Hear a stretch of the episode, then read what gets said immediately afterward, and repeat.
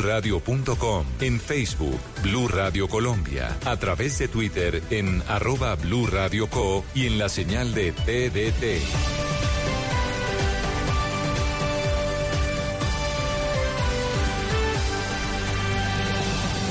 Blue Radio, la nueva alternativa.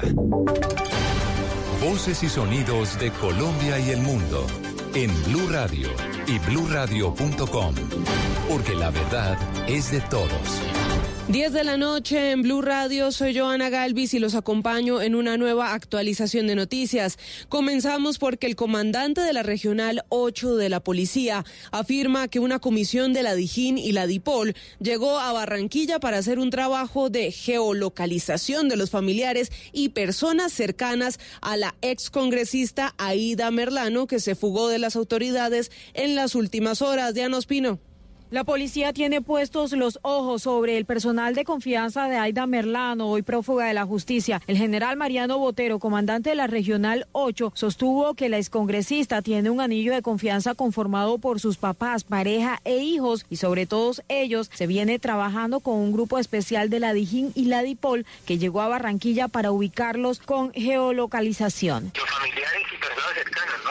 El primer anillo de confianza de Aida Merlano son eh, los uh, papás pues el oficial informa además que se está haciendo una especial vigilancia a las terminales aéreas y terrestres de toda la región Caribe. En Barranquilla, Diana Ospino, Blue Radio.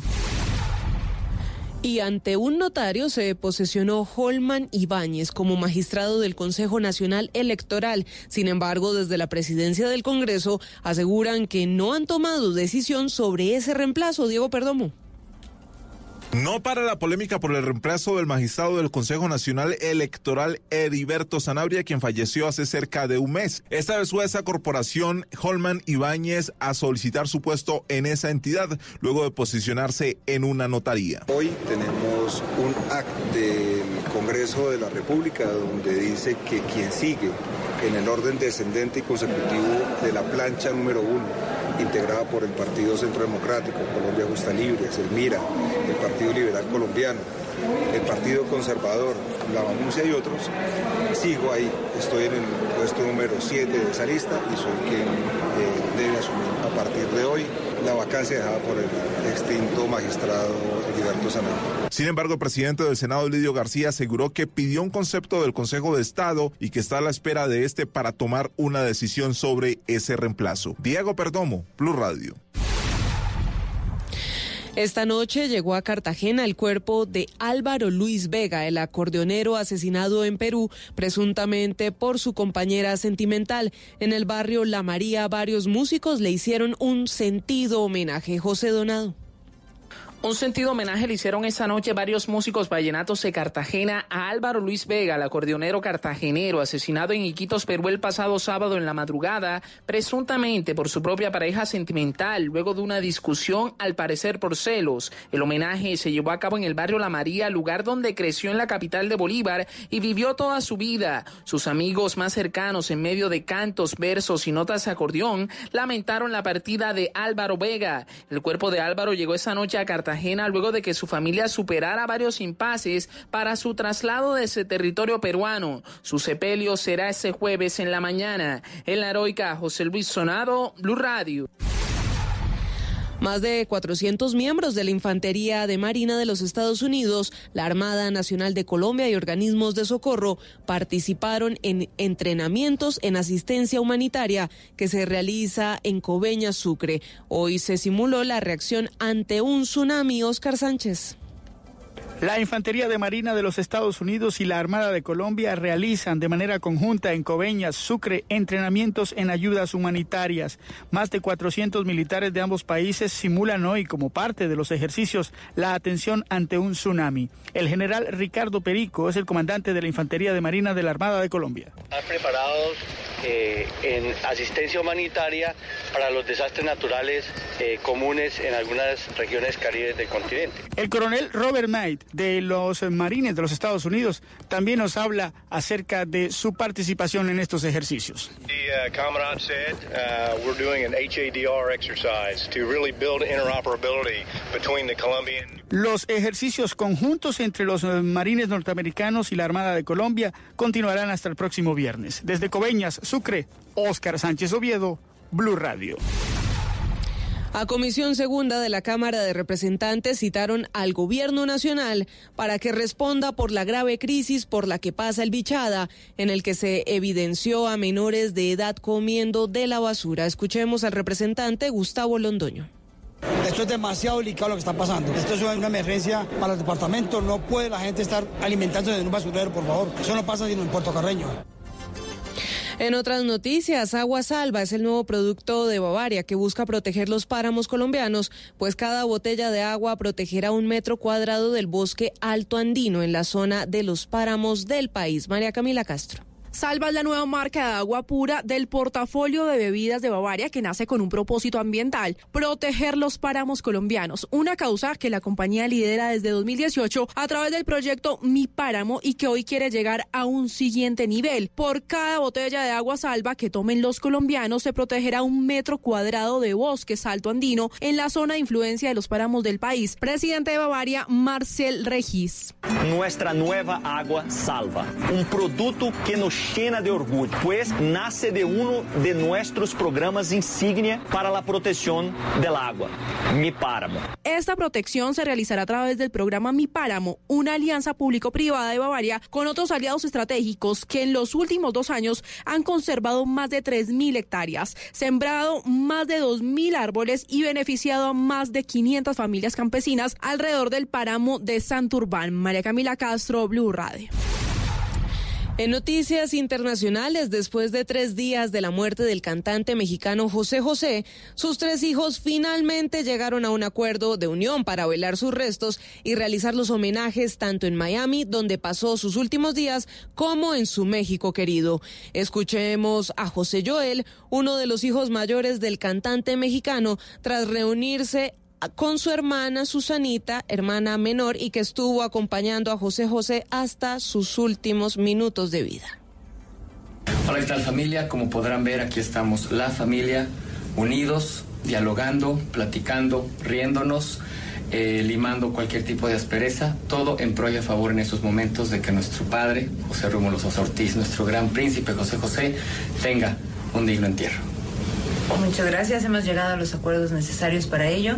Tendremos el gusto de poder compartir con Miami, México, México, Miami. Estamos perfectamente dispuestos a hacer todo lo honorable y honorífico que nuestro Señor Padre se merece, pero sobre todo por el gran artista que él fue y por todo el cariño que sabemos México y toda Latinoamérica le tiene. Muchas gracias a todos por eh, su paciencia. Estamos tratando de hacer todo lo posible para apresurar. En noticias deportivas, hoy en el sexto día de actividad en el Mundial de Atletismo de Qatar, Colombia logró la clasificación a una final de los 400 metros planos. Desde Doha, la enviada especial de Blue Radio, Ana María Navarrete. En el día de hoy, buenas noticias para los colombianos. Por primera vez, uno de nuestros deportistas estará en la final de los 400 metros planos. Esta final será el viernes 4 de octubre. Y hablamos de Anthony Zambrano, el velocista guajiro, quien registró una marca de 44 segundos, 55. Fue segundo en su hit de clasificación y además impuso récord nacional. Pues la verdad estaba un poco nervioso por el clima. Está a 42 grados con humedad. Y lo único que pensaba era yo, ¿será que las piernas me dan? ¿Será que el clima me favorece? Si para eso entrenamos, para eso te hago la terapia, para eso yo te entreno diariamente. Gracias a Dios me dieron las piernas, pero hice mi mejor tiempo y lo logré. 10 metros más me dan y alcanza el trinitario. En el séptimo día de Mundial comenzará la participación de la doble campeona Orbital Caterina Ibargüen. Lo hará en la clasificación del salto triple y será sobre las horas de la mañana. En Doha, Qatar, Ana María Navarrete, Blue Radio.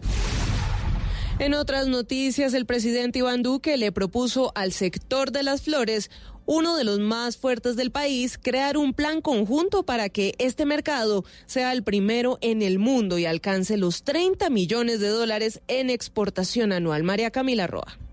Joana, buenas noches. En su intervención en la instalación de esta feria número 15, Proflora, el presidente Iván Duque aseguró que la agenda conjunta que deben trabajar con Flores pretende que se fije una meta para duplicar las exportaciones de flores en los próximos años e incluso alcanzar la cifra de 30 millones de dólares en exportaciones anuales. Y es que diseñemos ese plan estratégico para el sector de cara al 2030 y que incluyamos todas las tareas que debe hacer el gobierno y todas las tareas que debe hacer el sector privado, pero con miras a aumentar las exportaciones. Actualmente Colombia es el segundo exportador de flores del mundo después de Holanda. Hay más de 1.500 variedades identificadas y 7.000 hectáreas cultivadas en todo el país.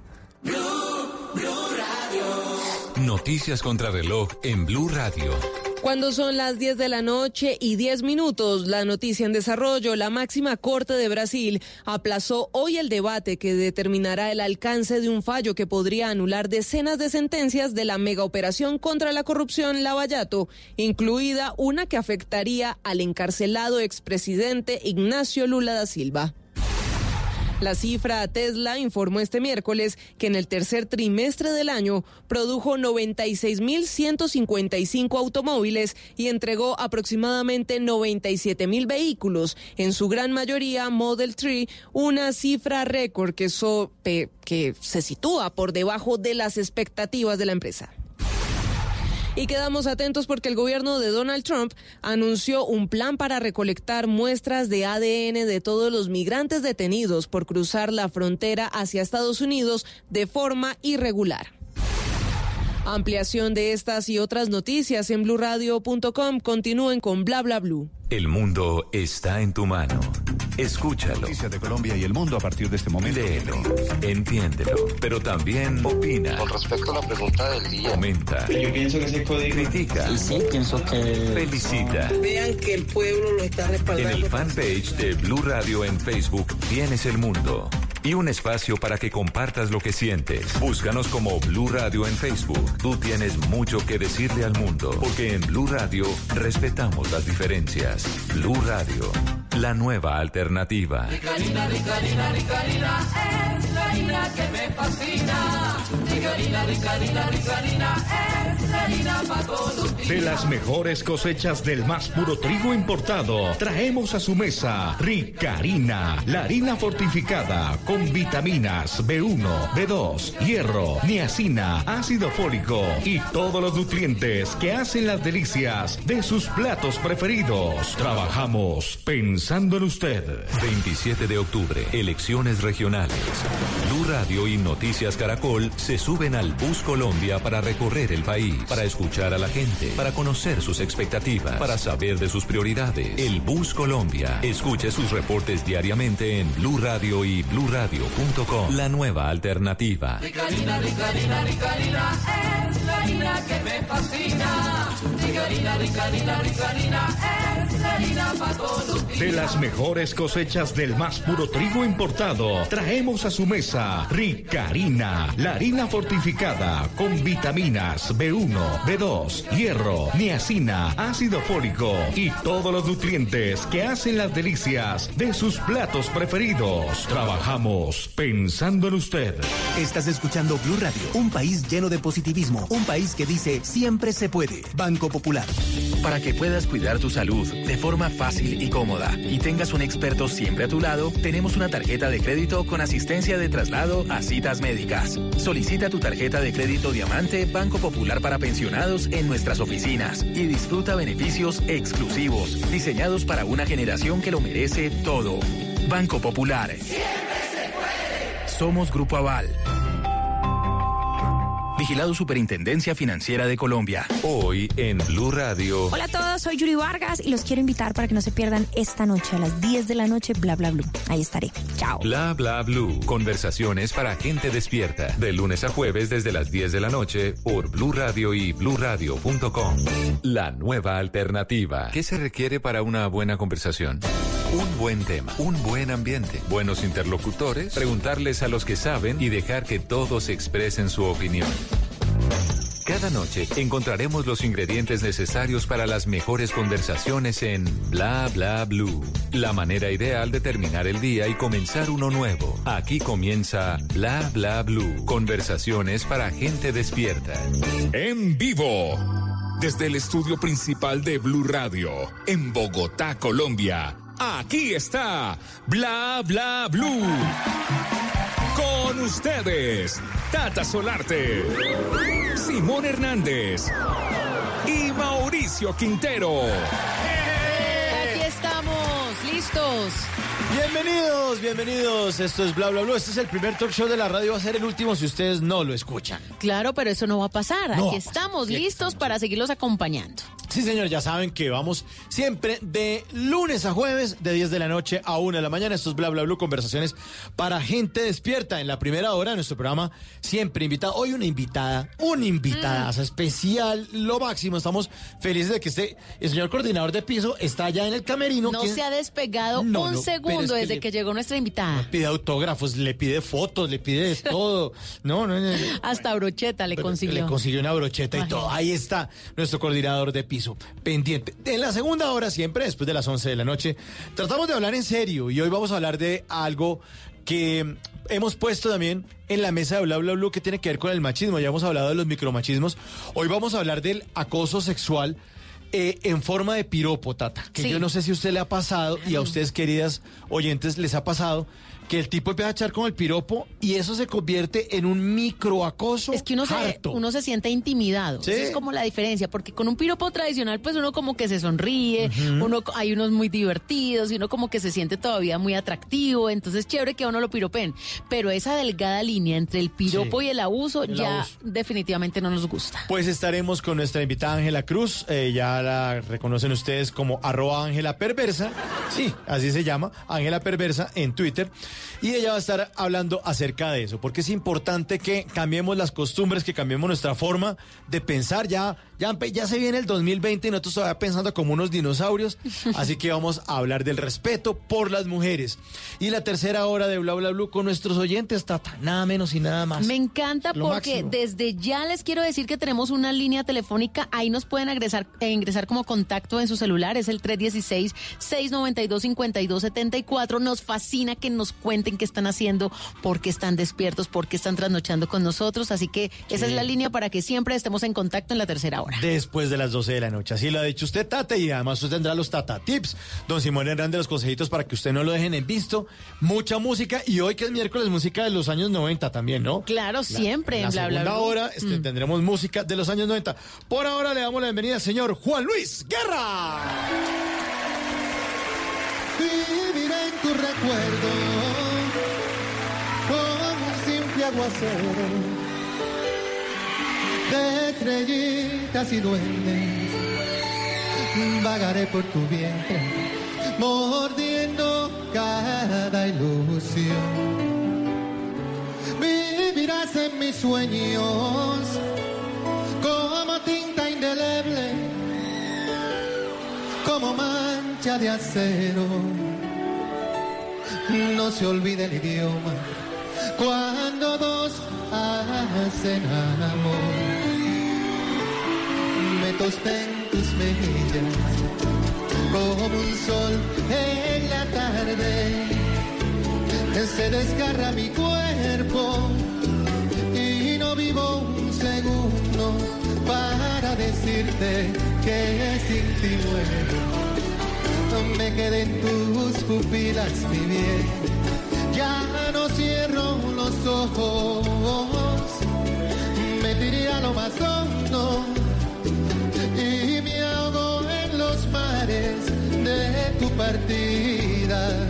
Tu partida.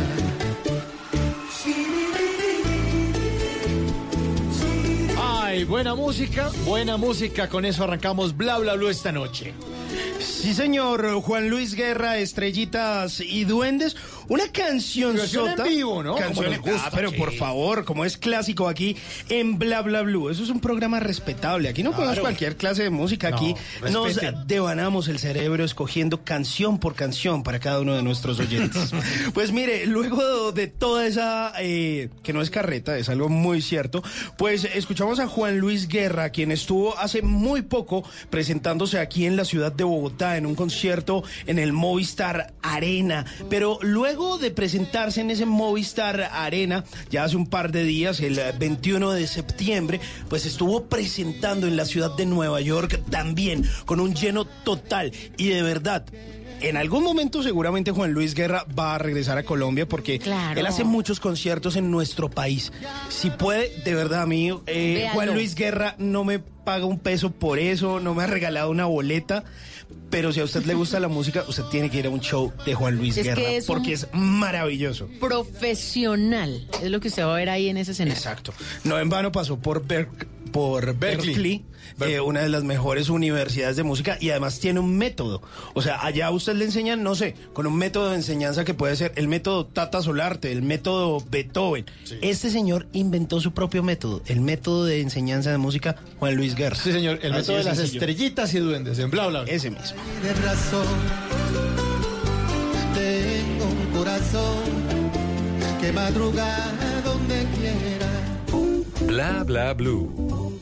Conversaciones para gente despierta. Señor coordinador de piso, ¿está lista la invitada? Sí, señor, eh, veníamos con ella el ascensor, nos pidió eh, una brocheta como exigencia para Usted venir se a Bla Bla Blue. metió al camerino. Yo no quiero saber qué, vergüenza nos está haciendo pasar. Simón, con la boca cerrada se atiende lo mismo, Lo a mismo, nuestras tranquilo, tranquilo. está goteando, está goteando. La invitada de esta noche es una actriz que ha hecho papeles muy importantes. Hizo el papel que me gustó muchísimo, Merceditas en El Doctor Mata. Fue una de las protagonistas de Las Hermanitas Calle. Y hoy viene a hablarnos de su película Luz, porque ella es una verdadera estrella que brilla con luz propia. Recibamos con un fuerte aplauso a la bellísima y talentosísima Yuri Vargas.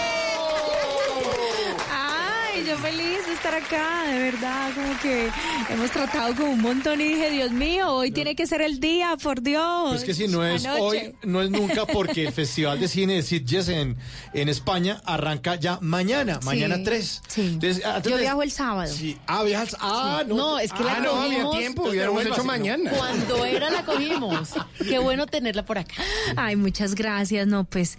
Y nada, me hace más feliz como venir a estos lugares, hablar de cosas positivas, eh, de nuestro, de nuestro entretenimiento, de nuestro cine, de nuestra Colombia, ¿no?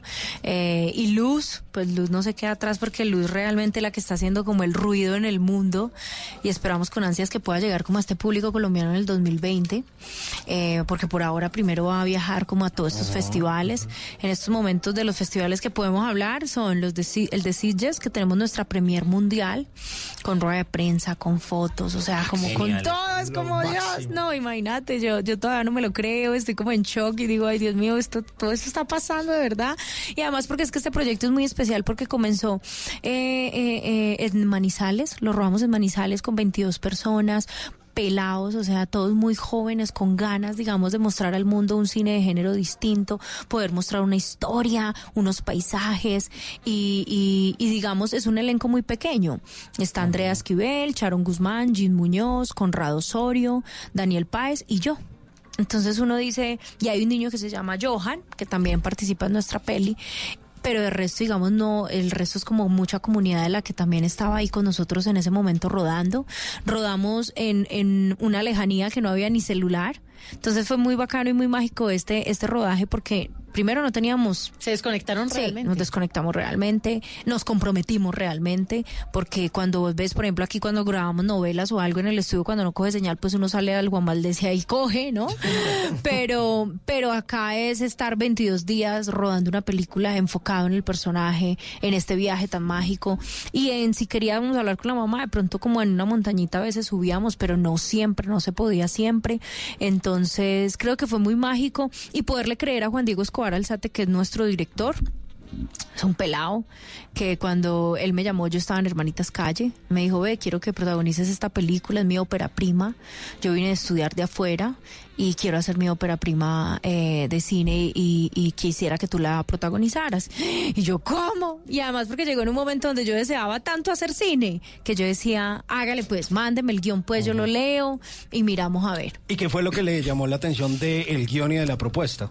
La forma en que escribe Juan Diego. Juan Diego escribe de una forma maravillosa, eh, donde habla sobre como es muy, muy, muy poética, es muy poética y además porque tiene esa facilidad de que cuando uno como actor empieza o como intérprete empieza como a leer el guion, uno se empieza a imaginar como todos esos paisajes, esa cascada, esa sanación, porque él dice en sus entrevistas, yo siempre he querido hacer cine para sanar eh, y esta no es la excepción. Entonces Luz, Luz es como nuestro hijito, digamos, de todos y es mi hija porque yo digo, Dios mío, es como apenas, apenas ahorita en una premier mundial en un festival de estos y además Juan Diego lo dice, como muchos directores soñaban ganarse el Oscar él soñaba ganar el Silles o soñaba estar en competencia en el Silles porque es el festival de cine de género más importante del mundo.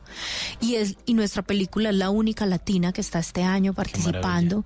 Eh, estamos en competencia con yo yo siempre lo digo en las entrevistas estoy compitiendo con el anillo del señor Frodo del señor de los anillos y digo Dios mío nunca pensé competir con este hombre con el, Eliak eh, Wood eh, él está con una película ahí en el festival también. Entonces, digamos como que ver a toda esta gente, de pronto llegarse uno a encontrar, uno dice, ve, uno no sabe para quién trabaja en esta vida, ¿cierto? Pero se lo merece Yuri porque su carrera ha sido guerreada. O sea, sí, sí. eso no es que Hemos pasado de todo. de todo. Alto, bajos, mejor dicho, que- nos han dado palo y volvemos y nos paramos. Yuri, ¿y usted de qué edad empezó a actuar? Yo estoy queriendo ser actriz desde el colegio. Con las obras de teatro, eh, yo, mejor dicho, los ocho actos cívicos del colegio, yo era los ocho.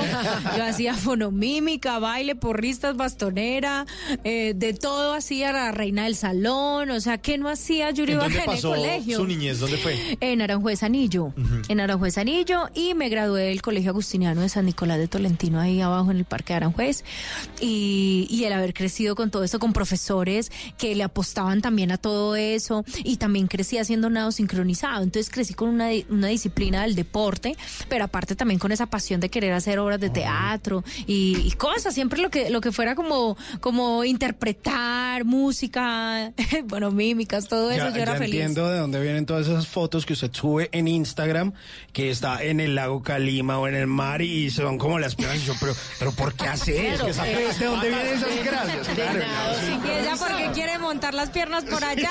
Pues porque, a ver, porque fue nada. Lo que pasa es que ya no se le ve la, la nariguera. Exacto, la Ya no. nariguera, ya no se ve la nariguera porque pues ya casi no la uso obviamente porque ya no entreno tanto, pero también estoy en un proceso con Juan Diego, el mismo director de Luz, en un proceso con una historia de nado sincronizado para más adelante. Vea, güey. Ah, Vean, ah, de usted se metió por donde era. Sí, Nos sí. dio esa Por ahí primicia. era, por ahí era. Usted, usted no, usted se ahoga por ahí en un platón de. No, pues imagínese. No, pero yo fui salvavidas. Salvavidas. con ese cuerpo de boya. No. Estamos en Bla Bla Blue con Yuri Vargas. Y ahora en Bla Bla Blue venimos a robar. Muchísimas gracias. Venimos a robar porque venimos a, a robar. ¿Cómo son sus arrobas en las redes sociales, Yuri? Arroba Yuri Vargas 1 en Instagram y Yuri Vargas K en Twitter. En Twitter. En Twitter. En Twitter. No, toca decirlo así porque no Claro. imagínese. No, pues vamos al festival, toca decir Twitter. Vamos para el festival. Pero venimos a robar porque venimos a robar. Oigas esto, arroba soy Danilo Díaz puso en su cuenta de Twitter lo siguiente, dice, ser adulto es mantenerse preguntando, jue madre, ¿en qué momento me gasté toda esa plata yo? Sí, sí, sí, sí, sí. Usted hace cuenta. Arroba Oscar Alumnia escribió en su cuenta de Twitter, dice, mi hermana dice que no respeto su privacidad. Aquí dice en su diario, lo dice muy clarito, vea. Aquí está. Vinimos a robar. ¿Por qué venimos a robar? Arroba King Over Nardi puso este pequeño diálogo en su cuenta de Twitter. Dice, ¿estás? Estoy. Ok, gracias.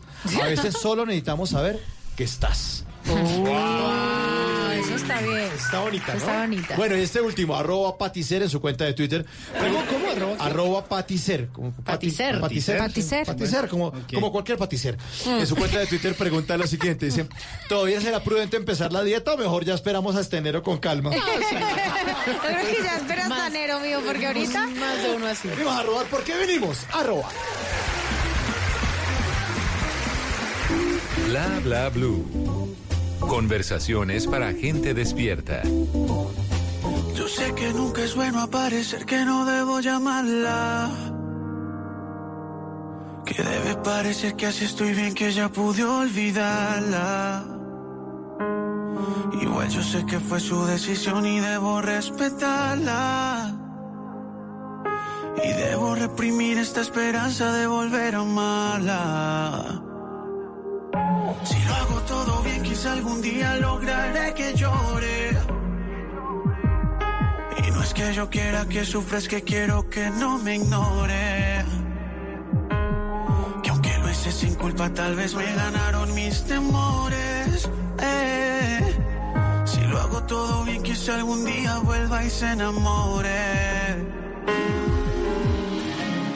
Hacerlo todo sin errores para ver si te cautivo y buscar la excusa perfecta para que sepas que aún vivo y para hacer esa llamada que demuestre que aún existe. Aquí está la estrategia de Cali y el Dandy, tema musical de La Nocturna, telenovela del canal Caracol de 2017, en la que Yuri Vargas hizo el papel de Ingrid Acevedo.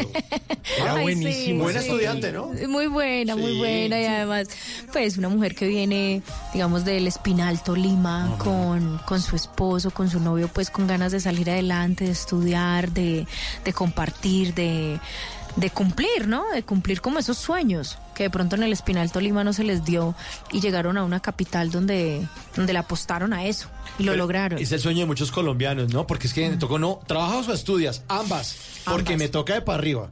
Claro. Porque toca claro. llevar plata a la casa y toca seguir estudiando. Claro, Sí, claro, y ese es el caso, digamos, de esta pareja que cautivó como a tantos, a tantos televidentes en esta, en esta nocturna, que de verdad yo recuerdo tanto y con tanto amor, porque fue como algo donde le enseñamos a la gente a que los sueños nunca duermen. Y ese es el eslogan, ¿no? Eh, y para mí ese eslogan, o sea, es, o sea, yo me identifico, yo Yuri con eso, yo decía, obvio, porque es que uno no puede dormir esperando que las cosas lleguen, uno tiene que tomar acción y, y hacer cumplir las cosas, los sueños que uno tiene, por más difícil que sea, ahí en la nocturna mostrábamos eso, como que trabajaban y estudiaban a la vez.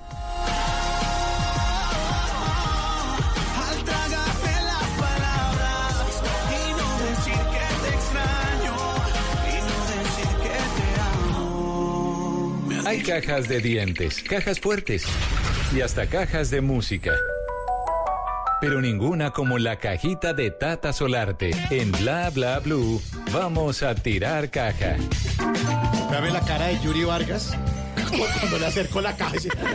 Y que- esos que tienen están ahí, ¿qué es haciendo? Y, es- y eso que no le hemos preguntado si le gusta tirar. Sí, Tirar, claro. caja, caja. Tirar caja. Tirar caja, sí, claro. Como buena. Claro, obvio no, tirar caja, pues obvio, claro. Por supuesto. Yuri, usted es muy pícara. La acabamos de descubrir. No, yo creo que uno, uno con todos esos términos uno se va acostumbrando, la verdad. Bueno, ahí está la cajita, pero no le tenga miedo a, la- a no, nuestra no cajita de bla bla blue, que es súper positiva. Acá Bueno. este programa es buena onda. Así que Bueno. vamos a abrir esa cajita, Yuri, y ahí encontrará unos papelitos y vamos a sacar de a uno y conversamos Bueno. al respecto. Bueno, Entonces ver, ahí pues. está abriendo la cajita de bla bla Cuidado, blue. pues. Cuidado la muerte, cuidado. Cuidado, cuidado. Hermanitas Calle. No, señora, ahí no dice eso. Sí. Ah, no, hermanitas Vargas. Sí, hermanitas yo, ¿eh? ¿Cómo así? Hermanitas Vargas. Bueno, eh, un papel muy bueno el que usted hizo, pero el mejor papel es en su vida real con su hermana, sí. porque realmente se ve esa fraternidad fuera de la pantalla. ¿Qué tanto ha incidido usted en la carrera profesional de su hermanita? Pues más que incidir, yo creo que Majo también se ha ganado como todo con sus méritos. Obviamente uno como que al principio ha abierto como un poco como el espacio, ¿no? Como el- Claro. los contactos y la cosa, pero pero yo yo sí lo quiero decir, digamos ahora que tengo la posibilidad de que mucha gente cree que no, que Majo es lo que es por Yuri, o sea, creo que no, creo que cada quien tiene que vivir un proceso. Y Majo vive un proceso desde los siete años donde a ella misma la escogieron para hacer tres milagros y la escogieron en Medellín. Porque yo me acuerdo que yo estaba rodando Rosario Tijeras y ella fue con mi mamá a llevarme el almuerzo a la Plaza Minorista a mi grabación y llegó con mi mamá y la productora Ángela Pulido la vio y me dijo, Yu, yo quiero que tu hermana esté en Bogotá. Y le dije, pues miremos a ver, yo le armo el casting a ver y desde eso hasta hoy digamos que trabajamos juntas los casting. Eh, confía mucho en mí y eso le doy mucho las gracias. Obviamente ella sabe que yo no soy perfecta, he cometido muchos errores como, como ser humano y gracias a Dios me ha entendido, gracias a Dios eh, vamos ahí de la mano y, y todavía me escuchan porque es que vos sabes que en la edad... O sea, uno tener la edad que tiene Majo, con el mundo que tiene, con ese- todo lo con que lo rodea, sí, con todo lo que la rodea, no es fácil. Y yo le digo a ella, no creas que todo es perfecto. Ni tú eres perfecta, ni, es, ni eres una cajita ahí de música, eh, ah, ah, una burbuja, no. O sea, tú te vas a estrellar, vas a vivir, te vas a equivocar, porque de eso se trata la vida. Y, y eso siempre se lo he dejado muy claro, porque creo que también qué pereza ser tan perfecto, ser- te- tener todo como tan tan en- tan tan claro y- Organizado. sí, no, y, y como como que la gente te vea como que nunca te puedes equivocar. Creo que no, eso es un error de nuestra sociedad donde donde como así que nunca nos podemos equivocar, es que nosotros como figuras públicas también somos seres humanos, también nos podemos equivocar, nos podemos caer, nos podemos parar y yo creo que eso es lo que siempre le, le inculcaba a Majo y creo que eso es lo que ha ayudado a que tengamos como como esa hermandad y que todavía me escuche, de que mi hermana, ¿qué te parece esto? ¿Te gustó esto? Ve, no me gustó esta persona lo que me dijo, ve, ¿qué piensas de esto? Entonces yo creo que, que lo hemos hablado mucho, hablamos todos los días y, y es el amor, el amor de hermanos, ¿no? Yuri, pero esa relación siempre ha sido así de linda porque es que normalmente los hermanos pelean Uy, muchísimo. pelea con los hermanos. Ella, ella, ella me dice eso, me dice, hermana, ay, vos vieras todas mis amigas como pelean con los hermanos y las claro. hermanas. Y yo le digo, pues bueno, pues gracias a Dios. Obviamente tenemos una relación donde cuando hay que regañar, hay que regañar. Sí. Sí, claro. cuando hay que decir ¿en las serio? cosas, hay que decirlas. Eh, tenemos una relación donde ella también me ha dicho cosas. No creas que es que yo por ser la mayor soy la... Ay, no, no, no. A mí también me ha dicho, hey, hermana, ¿qué hubo? ¿Y ustedes no viven como hace". hermanitas en Bogotá? ¿Y sus Eh, papás no, en ella, ella vive, ella vive con mis papás acá en Bogotá. Eh, ya hasta que más crezca, digamos, un poquito más y ya mis papás digan, bueno, ya la dejamos solita, a ver qué. Pero ellos viven todavía acá, me ayudan con mi empresa. Ahorita Majo me va a ayudar con mi empresa también. Entonces, bueno, no, estamos, estamos acá y, y yo ya no vivo con ellos, ya estoy aparte. Bueno, pero una muy buena hermana, una muy buena hermana. Son igualitas, ¿no? Sí. Yo siempre he dicho, Majo, si somos igualitas, pero somos versión mejorada. O sea, No, Dios mío pero bendito. Pero es como un mini-mí. O sea, es como, ¿no? Sí, sí, sí, es como que va caminando y dice, ah, sí, no, esta es la chica. No, esta es la chiquita, Es la chiquita, y la, la otra es la grande. Siguiente papelito. No, el siguiente. Bueno, Yeka by Yuri Vargas. Eh, Yeka by Yuri Vargas me emociona. me Estamos emociona hablando porque de la empresa. Sí, porque porque es una idea familiar. Pero esta idea familiar se nos ha crecido tanto que ya como que ha traspasado muchas cosas, ya no la pudimos manejar solo nosotros. Y para los que no tienen ni idea de qué estamos Eh, hablando, ¿qué es? Yeka by Yuri Vargas es mi empresa, la pueden encontrar en Instagram como Yeka by Yuri Vargas o digamos yo he posteado como varias cosas también como por si no lo encuentran. Y lo que les estaba contando ahorita es que como es familiar, por ejemplo ahorita vamos para la Feria Salud y Belleza con Yeka, vamos a estar en el pabellón 3, nivel 2, están 434, ya vamos a estar esperando. No, ¿Cómo, mentiras. cómo, cómo, cómo es? Pabellón 3, nivel 2, están 434, Ah. vamos a estar. Y, y sábado y domingo también nos va a acompañar Majo como unos raticos.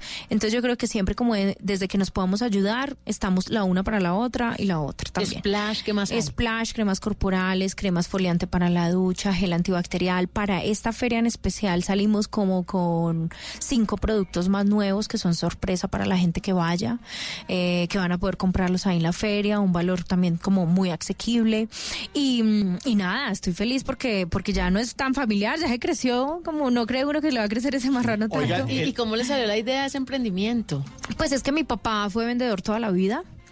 Eh, vendedor de tintas y papel en coimpresores y ya después como que se dedicó a otras cosas hasta que un día pensamos y dijimos venga yo quiero invertir o sea que no quiero hacer novela y novela y esperar a ver qué pasa porque siento que el mundo del artista es eso no como que yo gracias a Dios he contado con con unas bendiciones muy grandes porque nunca he parado si no estoy haciendo teatro estoy haciendo cine estoy haciendo cine hago televisión pero pero cómo es pero el crear la empresa fue como algo familiar de decir venga montemos algo que también nos dé algo que produzcamos que hagamos un producto con calidad el producto es 100% colombiano el producto es hecho en Medellín para el mundo y creo que eso es habla muy bien de la empresa. Oiga, gel antibacterial, usted que es una infección, Simón. Ajá, ahí no. Bueno. ¿Cómo? gusta- Échese. Y el exfoliante que hablábamos El exfoliante, por ejemplo, para el hombre tengo el azul, que el azul es pureza, que son esencias orgánicas de jazmín bergamota envuelta en limón y ese me lo compran los hombres y qué risa porque yo nunca enfoqué eso a un hombre. Ah, pero ellos como es azul, claro, y, Y entonces en las ferias me compran los hombres y yo soy feliz porque yo digo, bueno, si les gustó, me dice, ay, es que el año pasado te lo llevé y te lo quiero llevar otra vez y yo digo, bueno, Pues está bien, Yo perfecto. también me untó Yuri Vargas por todo Me, me- me pregunta.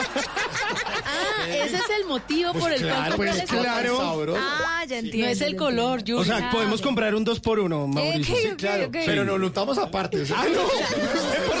Ustedes dicen, por fin tengo a Yuri Vargas conmigo. Conmigo, claro. Ah, no, ya, ya sé, entonces, gra- entonces ya sé cuando los hombres van a mi stand, Tienes que hacer un exfoliante para labios Sí, también. sí, sí, sí, estoy en esas. Para que también digan, ay, Ay, mis tengo a Yuri. Vargas en la boca. No, es una maravilla lo que ha sucedido con la empresa y lo que viene, lo- las cosas grandes que vienen, porque creo que ahorita ya estamos estructurando la empresa a un nivel mucho más alto y, y eso la gente se va a ir a- dando cuenta como a medida de las ferias y de los almacenes que van a ver. Bueno, y el último, el último papelito. A ver. Me encanta lo mejor de los 30, que ya no me estreso tanto. Lo mejor de los 30 le sale porque usted es una treintañera. Sí, claro, no, y yo feliz. Eh, mira que es muy, es muy loco porque tengo primas que son como contemporáneas a mí y muchas me dicen, ay, me ha dado re duro, me ha, ra- me ha dado re duro. Y yo decía, bueno, esperemos que lleguen a ver los 30, a ver cómo es que me va a dejar a mí, yo esperando ahí como la expectativa. Pero siento que ha llegado de una forma muy bacana. ¿Por qué? Porque antes yo me estresaba mucho. O sea, antes era como, ay, tengo que hacer esto, lo otro, lo otro. Ahora obviamente hago de todo, pero, pero sí tomo la vida un poco más tranquila, como que digo, ah, bueno, ya, hay, hay que pasar esto, listo, hay que esperar, se espera. O sea, como que siento que sí hubo un cambio en mí como de paciencia, de tranquilidad y de asumir de que pues vamos tomando decisiones, de que no hay que tomar decisiones a la carrera. O sea, que ya hay que pensarlas como más, a estos 30 toca pensarlos más. y de aquí de los 30 a los 40, eh, trabajar muy duro para, para uno poder vivir bien, poder darle una buena vejez a los padres Y también. tiene una estabilidad de laboral, además ahora tiene su propia empresa. Yo creo Sí. que realmente lo que nos falta es como la parte que afectiva, ¿tiene planes?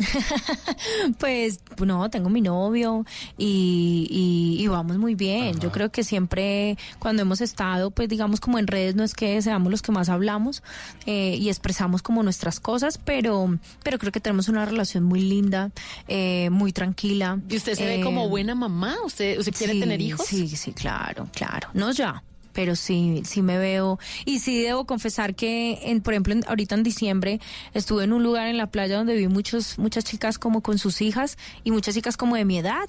Y yo decía como que, ay. Dios, Yo quiero. me está llegando como la hora.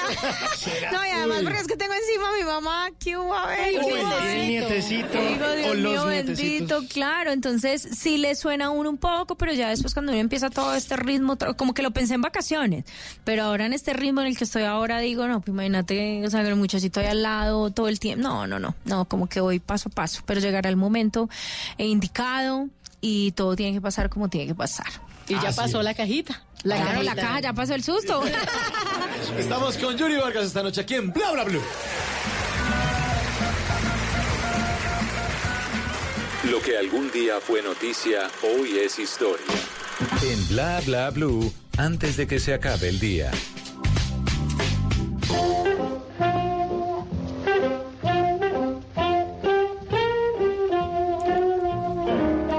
Antes de que se acabe el día, vale la pena recordar que un día como hoy, pero del año 1963, nació Ángela Patricia Janiot. Es una periodista, reina de belleza y exmodelo colombiana. Antes de vincularse al periodismo, Ángela Patricia incursionó en el modelaje y gracias a esto recibió la propuesta de representar a su departamento como señorita Santander al concurso nacional de belleza en 1983. Inició su carrera periodística en 1987 en la televisión colombiana presentando noticiero Krypton y en 1990 se vinculó a la cadena estadounidense Univision. El 27 de enero de 1992 fue aceptada como presentadora de noticias del canal CNN. Con el tiempo también desempeñó otros cargos dentro del canal como el noticiero CNN Internacional, las noticias y las noticias México, además de CNN Radio. Tras su salida de esta cadena informativa de CNN en español el 20 de noviembre del 2017, la cadena hispana Univisión confirmó la información de que Ángela Patricia Janiot iba a ser parte del equipo del noticiero de Univisión a partir de enero del 2018 y ahí sigue con una gran carrera profesional. Antes de que se acabe el día, recordemos esta frase de esta periodista. En el camino, no te olvides de la gente que importa en tu vida, tu familia, tus amigos, todos tus seres queridos. No te olvides de ti mismo y de tu deber por convertirte en un mejor ser humano. Eh, qué buena. Nunca te irás a la cama sin aprender algo nuevo. Bla bla blue.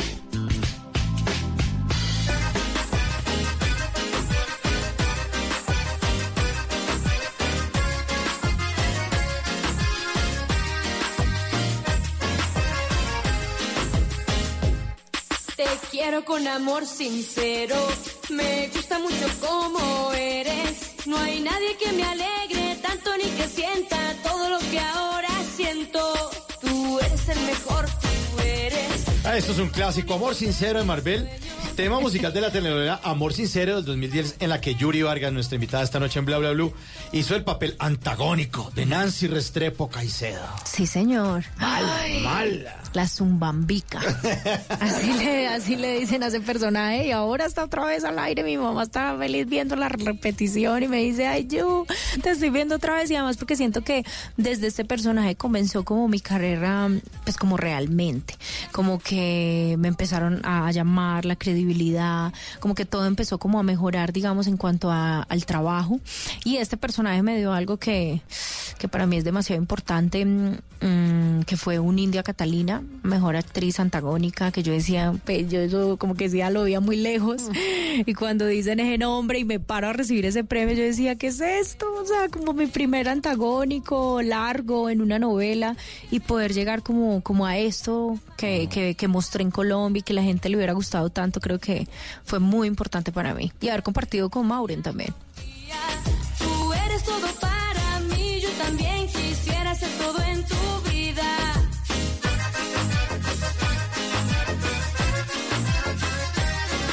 Porque cada milla es un mordisco nuevo. En Bla Bla Blue, el Tripa Advisor.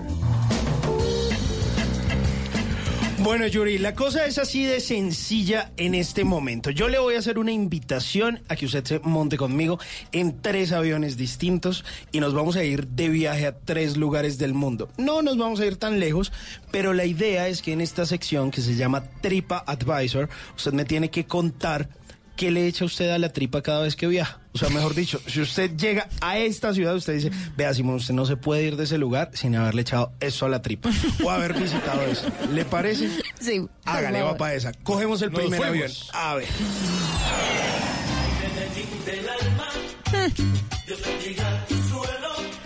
Bueno, ¿qué hay que echarle a la tripa en Medellín y qué hay que visitar? que hay que visitar y que echarle a la tripa, hay que echarle mucho chicharrón. Oye. Sí, obvio, yo soy muy paisa, mucho chicharrón, ir a mondongos. Uf, qué delicia. Uy, pero es que o, tiene que o ir a asado Doña Rosa, su arepita de chocolo, así con ese quesito. Eh, no sé, a mí siempre me ha gustado mucho ir a San Antonio de Pereira, que es A comer postre. eh, a comer el postre, eh, eh, eh, algo que no, no, no come todo el mundo, pero pues solo lo como en ese lugar y en ese punto, que es Doña Sol, que es una señora de hace muchos años, y como la chunchurria. Me encanta. Uy. Tostadita, tostadísima, con mucho limón. Es como, Dios bendito, esto no lo encuentra uno en ningún lado. O sea, y de verdad no lo he encontrado, o sea, no me atrevo a comerlo en otro lado, solo ahí. Bueno, ahí está rico. Y, y para visitar, ¿qué lugares hay como para parchar en Medellín? En Medellín todo. A mí, a mí, por ejemplo, me fascinó haber ido al jardín botánico. Te muy voy a decir por qué. Porque cuando estaba en mi infancia yo iba y pues no tiene nada que ver con lo que es ahora. Entonces ahí es donde se ve como el progreso, eh, la pasión con el que han hecho como todos estos lugares para enamorar y, y uno ver los cambios, uno dice como que wow, o sea, ¿qué es esto? O el Parque Arví. El Parque Arby Ah, también es increíble y además solo la subida así en el en el en En el ¿cómo es? cable. en el metrocable, Metrocable, metrocable. es como ya uno dice ya paga todo porque es que vos vas en el metrocable y vas pasando por todos los árboles así ves solo verde verde verde verde hasta que llegas allá a la taquilla entonces uno dice que es esta belleza Y además uno tiene la esperanza de encontrarse con Doña Gloria ahí en el...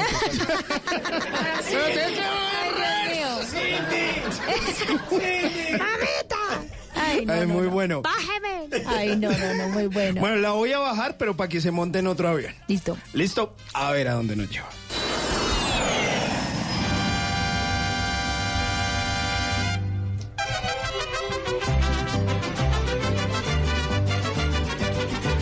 Bueno, y llegamos a México. Y en México sí tiene que contarme varias cosas y ahí nos vamos a detener, porque no solo es Ciudad de México, sino que usted está en Guadalajara, en toda la parte de Quintana Roo, que hay que echarle a la tripa. Allá.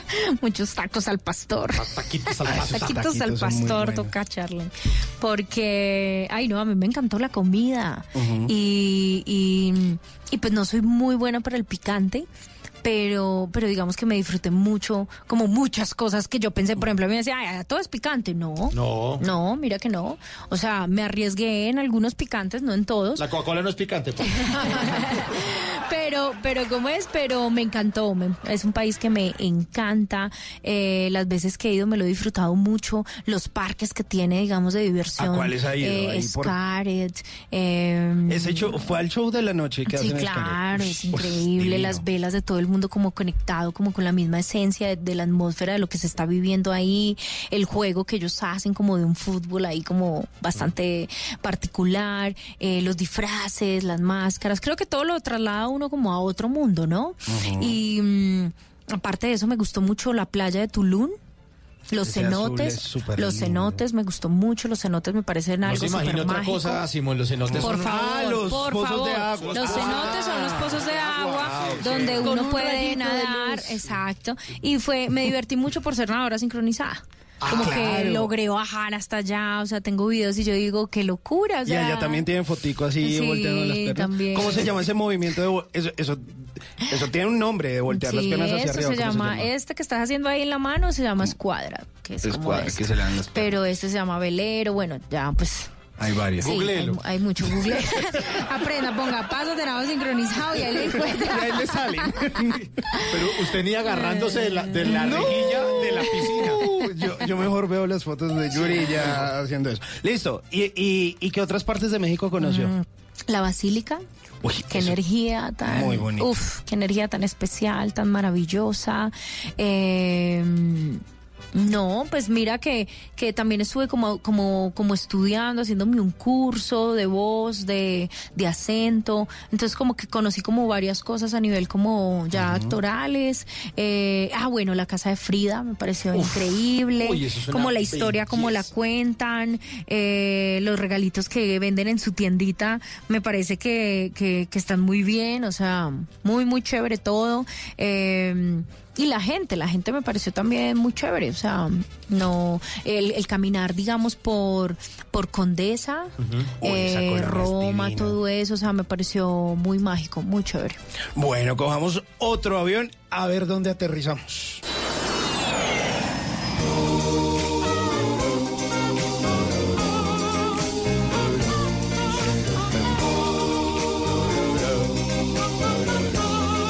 Y bueno, aterrizamos en Panamá. ¿Y en Panamá qué hay que echarle a la tripa o qué hay que visitar? Bueno, la verdad, eh, en Panamá fui con algo como muy especial, eh, que fue a compartir como con mi chico unos días de descanso que nos dieron de la novela y fue una oportunidad como de ir a, a un hotel con todo incluido maravilloso y ahí pudimos como compartir una cena romántica frente al mar, pudimos como dormir, comer, ir a la playa, leer, o sea, fue como realmente nada. descanso, no hacer nada, que creo que Eso también es es muy válido y además Claro. porque el hotel queda bastante lejos de Ciudad de Panamá.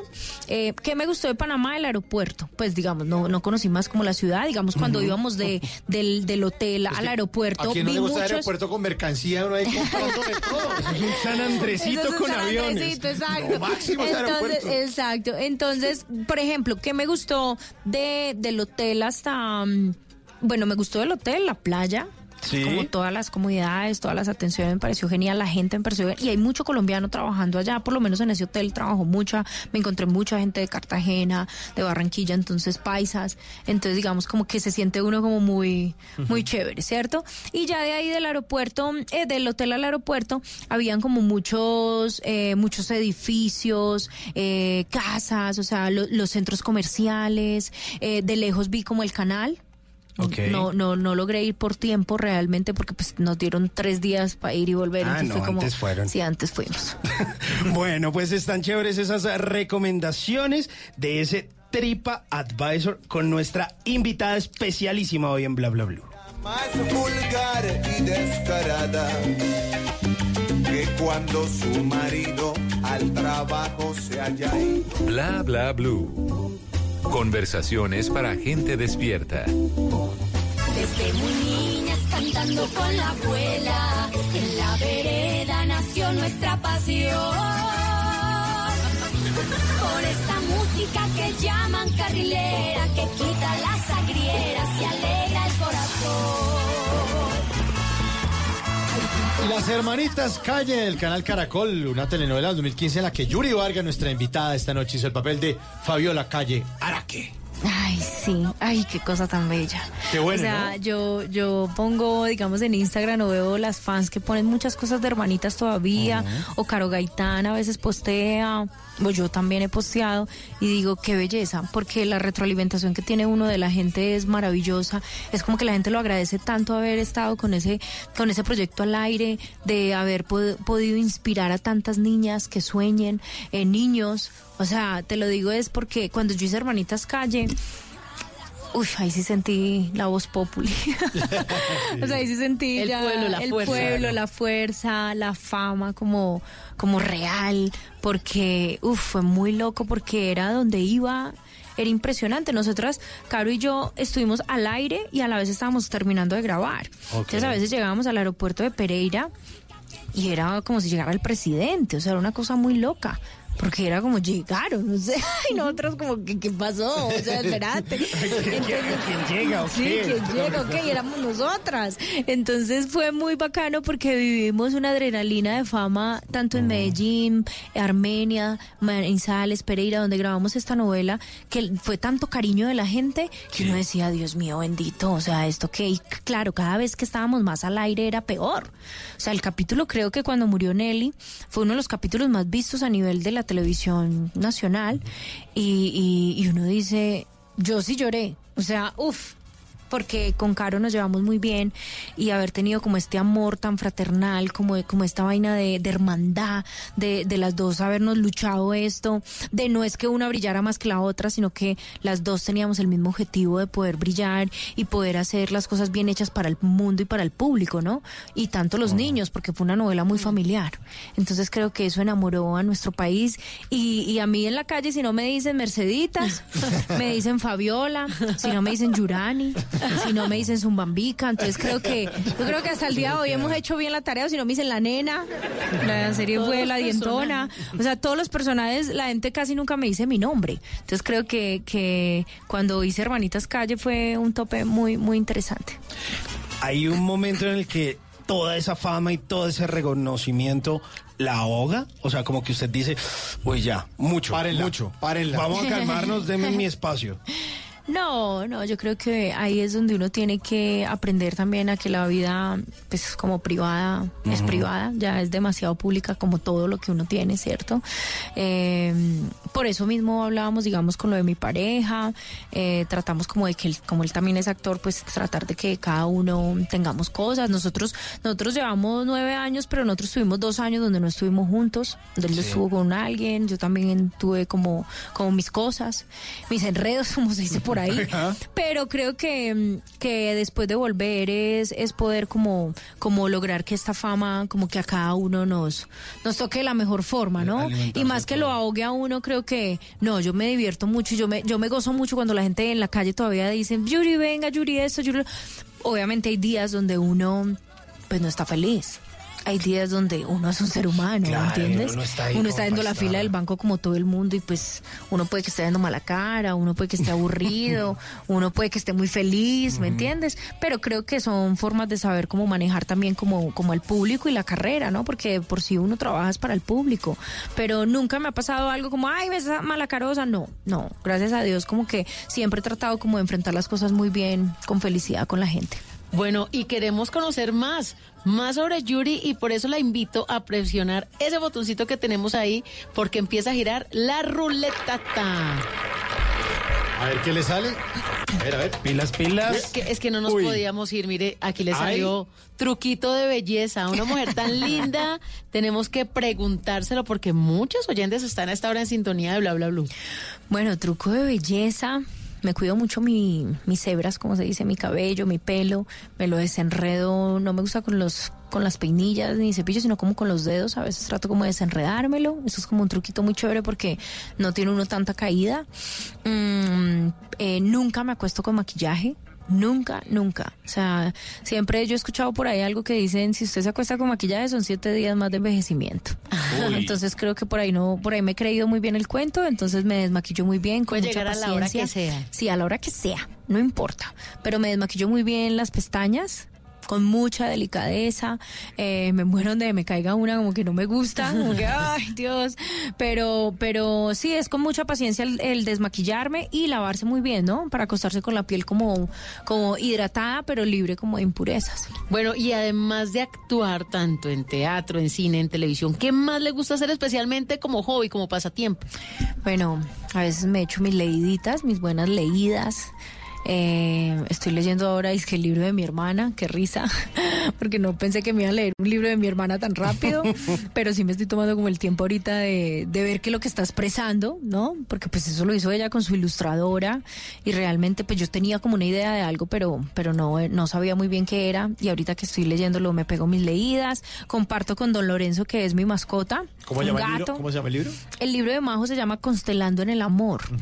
y está bien interesante. Y además uno creerá que es para niñas de su edad. Y no. no. No, es para nosotras. Sí, es para las grandes. Y uno dice, ay, Dios mío. Eh, y, y pues compartiendo con el gato. eh, ¿Cómo es que se llama el gato? Don Lorenzo. Don Lorenzo. Es un gato obeso. Uy, sí está bastante pesado. Ahí vamos, Pues ahí todavía vamos lo ponga a dieta, Sí, ¿no? estamos ahí en la lucha con él con eso. Pero bueno, ahí vamos. Oiga, bueno, o sea, ahora se va para, para España, vienen más festivales, pero obviamente todavía no vamos a tener la posibilidad de ver esta película en Colombia, ya todo será a su tiempo cuando haga como toda la ronda. Pero ¿qué, le queda, ¿qué cree que le va a quedar a la gente de esta película? Porque finalmente siento que tiene como un mensaje como muy, muy, muy poderosa esta Sí. cinta, ¿no? Sí, sí, porque Luz, Luz trata de una comunidad muy alejada, donde existe un personaje que se llama el Señor, interpretado por Conrado Osorio, que tiene tres hijas, entre esas estoy yo, ¿cierto? Pero este señor está buscando un presunto Mesías, y este Mesías que encuentra creen que van a tener pues todo color rosa, mejor dicho, todo divino, ¿no? Pero resulta que este Mesías trae pura ruina, tragedia, miedos, cuestionamientos, y cuestiona mucho a sus hijas. Entonces a sus hijas las empieza a cuestionar como con el significado de Dios, del diablo, de la naturaleza, de todo en general. Entonces es una película que visualmente vas a ver que es muy poética, muy divina el paisaje, todo, pero tiene un mensaje y un trasfondo bastante fuerte, bastante fuerte. eh, y yo creo que cada persona cuando salga de las salas, pues sabrá que se va a cuestionar en su vida, ¿no? Pues estaremos esperando la película Por Luz. favor, lo necesitamos. Yuri Vargas, estaremos pendientes del estreno. Que le vaya muy bien este Festival de Sitges en, en, en España. Eh, muchos aplausos. Ay, gracias. Eh, esta es su casa, Yuri, y muchísimas gracias por habernos acompañado esta noche aquí no. en Bla Bla Blue. No, yo feliz, yo feliz de estar acá, de compartir como todos estos logros, de hablar un poco de la vida. Gracias a ustedes. Yuri Vargas en Bla Bla Blue.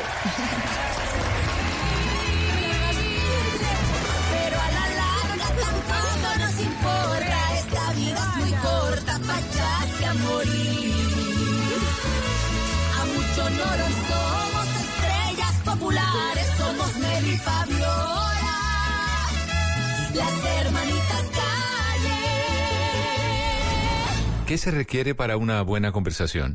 Un buen tema, un buen ambiente, buenos interlocutores, preguntarles a los que saben y dejar que todos expresen su opinión. Cada noche encontraremos los ingredientes necesarios para las mejores conversaciones en Bla Bla Blue. La manera ideal de terminar el día y comenzar uno nuevo. Bla Bla Blue. Conversaciones para gente despierta. De lunes a jueves desde las 10 de la noche. Blue Radio crece. Blue Radio y bluradio.com. La nueva alternativa. Voces y sonidos de Colombia y el mundo en Blue Radio y bluradio.com, porque la verdad es de todos. 11 de la noche, 3 minutos. Cúcuta y los municipios del Catatumbo, zonas que han sido escenarios de hechos violentos durante los últimos meses, están bajo vigilancia especial de las autoridades en norte de Santander, luego de la alerta emitida por la misión de observación electoral por las elecciones del 27 de octubre. Juliet Cano. Luis Alberto Acevedo, secretario de Gobierno de Norte y Santander, dijo que cinco municipios en el departamento están alerta según la mesa de observación electoral y la mayoría de ellos es por situaciones de orden público, enfrentamientos entre grupos armados por el control del territorio, especialmente los de la zona del Catatumbo. En cuanto a orden público, porque en algunos municipios de- del departamento hay enfrentamientos entre las mismas bandas delincuenciales o bandas eh, de crimen organizado. Lo mismo, están enfrentados la guerrilla ELN, el EPL, con las otras bandas organizadas, los otros grupos armados organizados por el territorial. Las autoridades en el departamento han prestado especial atención para que se pueda desarrollar una jornada electoral en completa tranquilidad en esos municipios de la zona norte del departamento. Juliet Cano, Blue Radio. Juliet, gracias. Las organizaciones indígenas en el Cauca están denunciando un plan de exterminio a raíz de los dos nuevos asesinatos de líderes indígenas en esa región del país. Fabrit Cruz. Los enfrentamientos entre grupos organizados armados por las rutas del narcotráfico están cobrando la vida de los indígenas en municipios del departamento del Cauca. En las últimas horas se registraron dos homicidios en Páez y Toribío y se llegó a 10 crímenes en menos de un mes. Harold Secue, consejero mayor de la ASIN. Hay una guerra de guerrilla, unos queriendo alinear a los que entraron al proceso, otros también con sus bandas, o sea, hay un- una disputa entre actores armados también. El Frente Móvil Dagoberto Ramos del Sexto Frente de las Disidencias de las FARC es uno de los grupos señalados de ser responsables de los asesinatos, secuestros, hostigamientos y amenazas. Desde el norte del Cauca, Fabrit Cruz, Blue Radio. Fabrit, gracias. Y durante un debate de control político en el Congreso, el canciller aseguró que Colombia no ha tomado decisiones sobre el rompimiento de relaciones con Cuba. Diego Perdomo. El jefe de la diplomacia colombiana dijo que el gobierno está esperando respuesta a unos eh, puntos muy concretos eh, que se le hizo a Cuba, pero que no ha tomado decisión alguna sobre las relaciones con ese país. Es más, alguna vez me hicieron la pregunta y dije, el llamado a consultas del embajador existe dentro de los mecanismos diplomáticos, pero esa decisión se toma a la luz de las circunstancias que en este momento no se han dado todavía. Aquí no podemos tomar como cierto decisiones que no se han tomado. Y yo respeto mucho a María Isabel Rueda, pero ¿quién le dijo a María Isabel Rueda que vamos a romper relaciones con Cuba? ¿De dónde lo sacó? De su imaginación, porque esa decisión no se ha tomado de ninguna manera. Colombia le ha pedido en reiteradas oportunidades a Cuba que extradite a los líderes del ELN que están en ese país. Diego Perdomo, Blue Radio.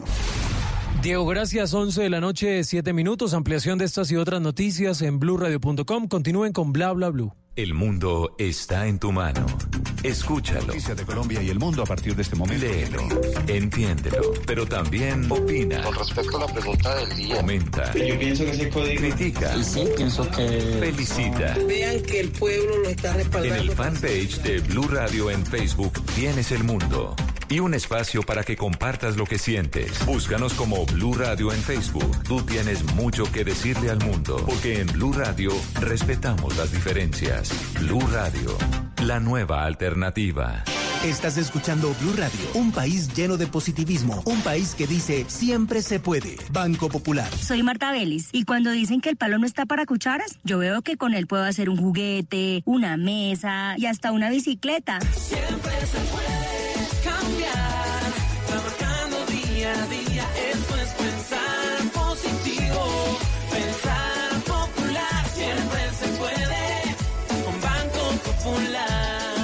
es lenta del Banco Popular y junto a ella pensamos que si miramos la vida de manera positiva, sabremos que siempre se puede. Banco Popular, somos Grupo Aval, la Superintendencia Financiera de Colombia. ¿Qué se requiere para una buena conversación? Un buen tema, un buen ambiente, buenos interlocutores, preguntarle a los que saben y dejar que todos expresen su opinión.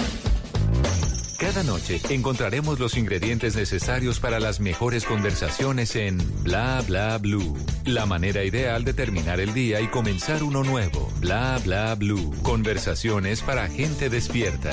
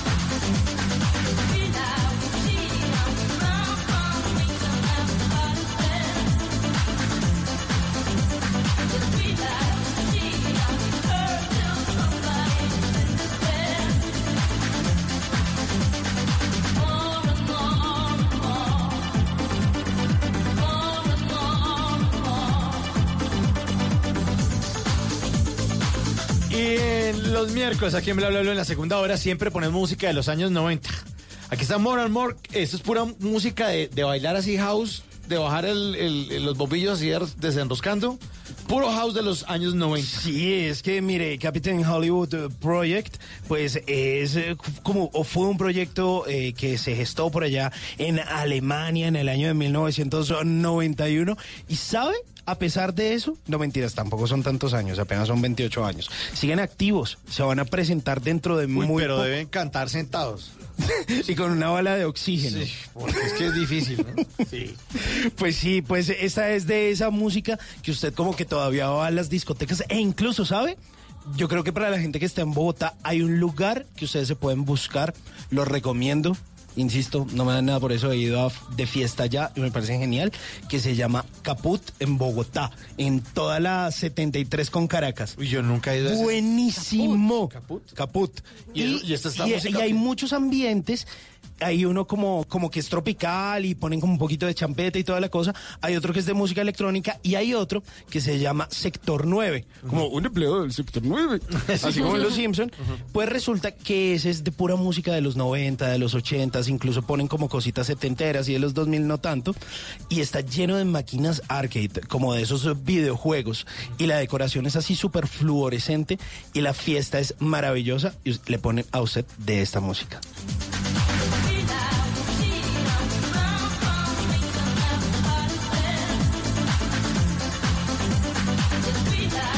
Y después de esa maravilla de hora anterior que tuvimos con Yuri Vargas, lo máximo, Pues ahorita vamos a hablar en serio, vamos a hablar acerca de los piropos, porque resulta que de pronto no pueden ser tan divertidos como los hombres lo creemos, que, que no, es que eso es para reírse y para echar los perros. No, no, no, eso puede ser un poco ofensivo Agresivo. así- y agresivo, así que vamos a estar hablando acerca de eso.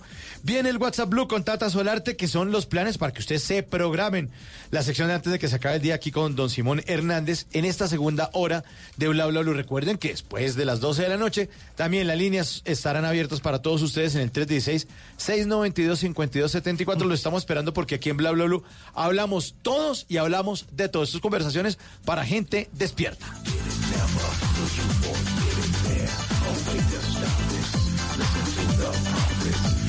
Gente despierta y es lo que hemos tenido hoy durante todo el día. Mire, desde que empezó el simulacro, 9 de la mañana, horario Colombia, nacionalmente se hizo este simulacro y la gente acudió masivamente.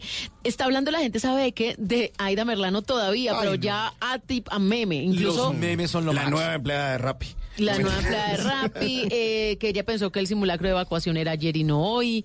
Eh, eh, Colgate es tendencia número uno en Colombia porque ella Uy. entendió que el médico le recomendó Colgate y ella se colgó y Hay se un escapó. gif buenísimo de Príncipe de Persia de un videojuego de cae, cae, cae, cae, cae y después Aida Merlano ahí cayendo de jopo. Bueno, eh, también están los hinchas del Barcelona felices porque se remontó el marcador y ganó al final 2-1 frente al Inter de Milán. Eh, los del América no tan bien porque perdimos en casa frente al Huila. Ay, y hasta aquí las noticias deportivas. y perdió Millonarios. Le ganó- el También. Cúcuta le ganó 3-1 a Millonarios. bueno, y participantes de Yo Me Llamo chistosísimos Buenísimo. como Andrés Cepeda el día de hoy.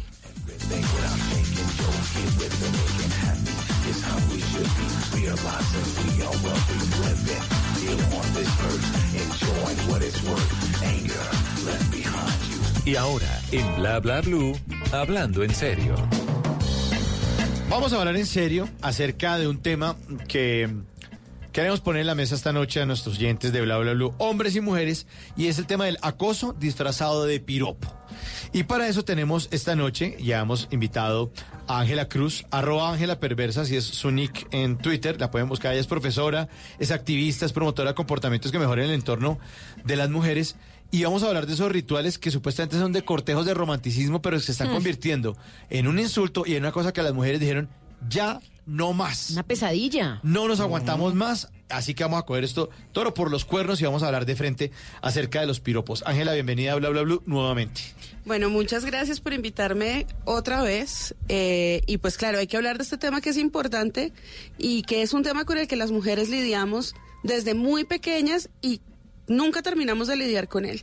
Y es el asunto de los piropos y cómo son una invasión a nuestro espacio personal, son algo no solicitado eh, y son algo que resulta siendo muy agresivo y muy violento y pues que nos quita la tranquilidad y la paz mental todo el tiempo. Pero, por ejemplo, si una mujer está bonita, que uno ve que está bien arreglada y, por ejemplo, una compañera de, de oficina y uno dice, uy, pero Paola está muy linda hoy, eh, está arregladita, ¿no? Mm, Se ve linda. No, es Pe- que eso es- o es o es el tonito o es o Es es, que le o, está o metiendo- quédese callado No, ¿o le está metiendo el tono, ojo. Bueno, hay varias cosas ahí. Yo creo que primero definamos qué es un Bueno, piropo. sí, ah, por el principio, ¿qué es un piropo? Empecemos por, por, por qué es. Cuando hablamos del piropo en estos términos, de lo que hablamos es de un hombre que le está dando una opinión no solicitada sobre su cuerpo o sobre su sexualidad a una mujer. ¿Qué es lo que acaba de hacer Simón? Exactamente. No solicitada, partamos No solicitada. Ay, perdón. Pero además hay una cosa, es distinto al reconocimiento de la belleza o a la expresión de afecto, porque puede ser que digamos en un entorno de trabajo, en un entorno de estudio, haya cierta familiaridad que te permita decirle a tu compañera, oye, ¿cómo estás de linda? Qué chévere te ves hoy, me encanta ese peinado, porque hay cierta confianza que permite un consenso. Pero la cosa es que si tú tienes una compañera de trabajo con la que no tienes esa confianza, ni tienes esa cercanía y empiezas a opinar sobre su cuerpo, pues vas a generar un montón de inseguridades en esta persona y va a ser una actitud invasiva. Ok. Cuando un hombre lanza un piropo, ¿qué esperaría? ¿Uno qué está esperando cuando lanza un piropo? Pues usted responda a esa pregunta. ¿usted cuándo ha lanzado un ¿Usted piropo? qué, qué está esperando? ¿Que le digan? Es como un anzuelo que pues, tira, Pues es que me, me- me- me lo estoy preguntando en este momento. O sea, Ah, en voz uno alta. sí, uno es como que. en voz alta. como que sí es como que usted lanza el anzuelo y Yo les mira a ver confieso como que a mí me gustan los piropos. A mí me gustan porque eso también uno de vez en cuando necesita eh, sentirse así atractivo. O sea, a veces uno se ve en el espejo y no se ve tan linda, o a veces pasa muy rápido y ni se mira. Y cuando uno es el punto o el enfoque de ese piropo, a mí me llama la atención. Pues es que, claro, tener, tener la atención, yo creo que para hombres y para mu- mujeres por igual tener la atención es agradable y ser reconocidos por cosas que son nuestras pues es agradable. Entonces es agradable, chévere, puede ser amable que reconozcan tu belleza, que reconozcan la manera en que te vestís, o sea, puede haber cosas agradables ahí. Sin embargo, el asunto es cuando eh, lo que se está buscando no es necesariamente ese reconocimiento, sino lo que se está buscando es reafirmar que yo puedo juzgar, que yo puedo evaluar, que yo soy quien tiene la autoridad para decir si una mujer es bella o no, agradable o no, atractiva o no. Y hay una cosa importante, creo que tiene que ver mucho con el espacio. Primero hablamos de los piropos o digamos nuestra primera percepción como mujeres de los piropos se da en la calle, se da en el espacio público. Donde no hay confianza con nadie. Donde no hay confianza con nadie. O sea, usted no lo conozco, es que hace gritando ahí desde el cuarto piso Exacto. con el palustre en la mano. Hay un caso muy interesante. El año pasado hubo esta tendencia en redes que era mi primer acoso. Y era un hashtag que estuvo en Twitter, que estuvo en Facebook, bueno, que estuvo en todas las redes sociales, en el que las mujeres narraban la primera vez que se habían sentido acosadas sexualmente. Y curiosamente, pues muchísimas mujeres decían, no, mi primer acoso fue cuando a los 11 años, a los 12 años, unos tipos en la calle me dijeron, bueno, y ahí también tenemos una cuestión importante, ¿no?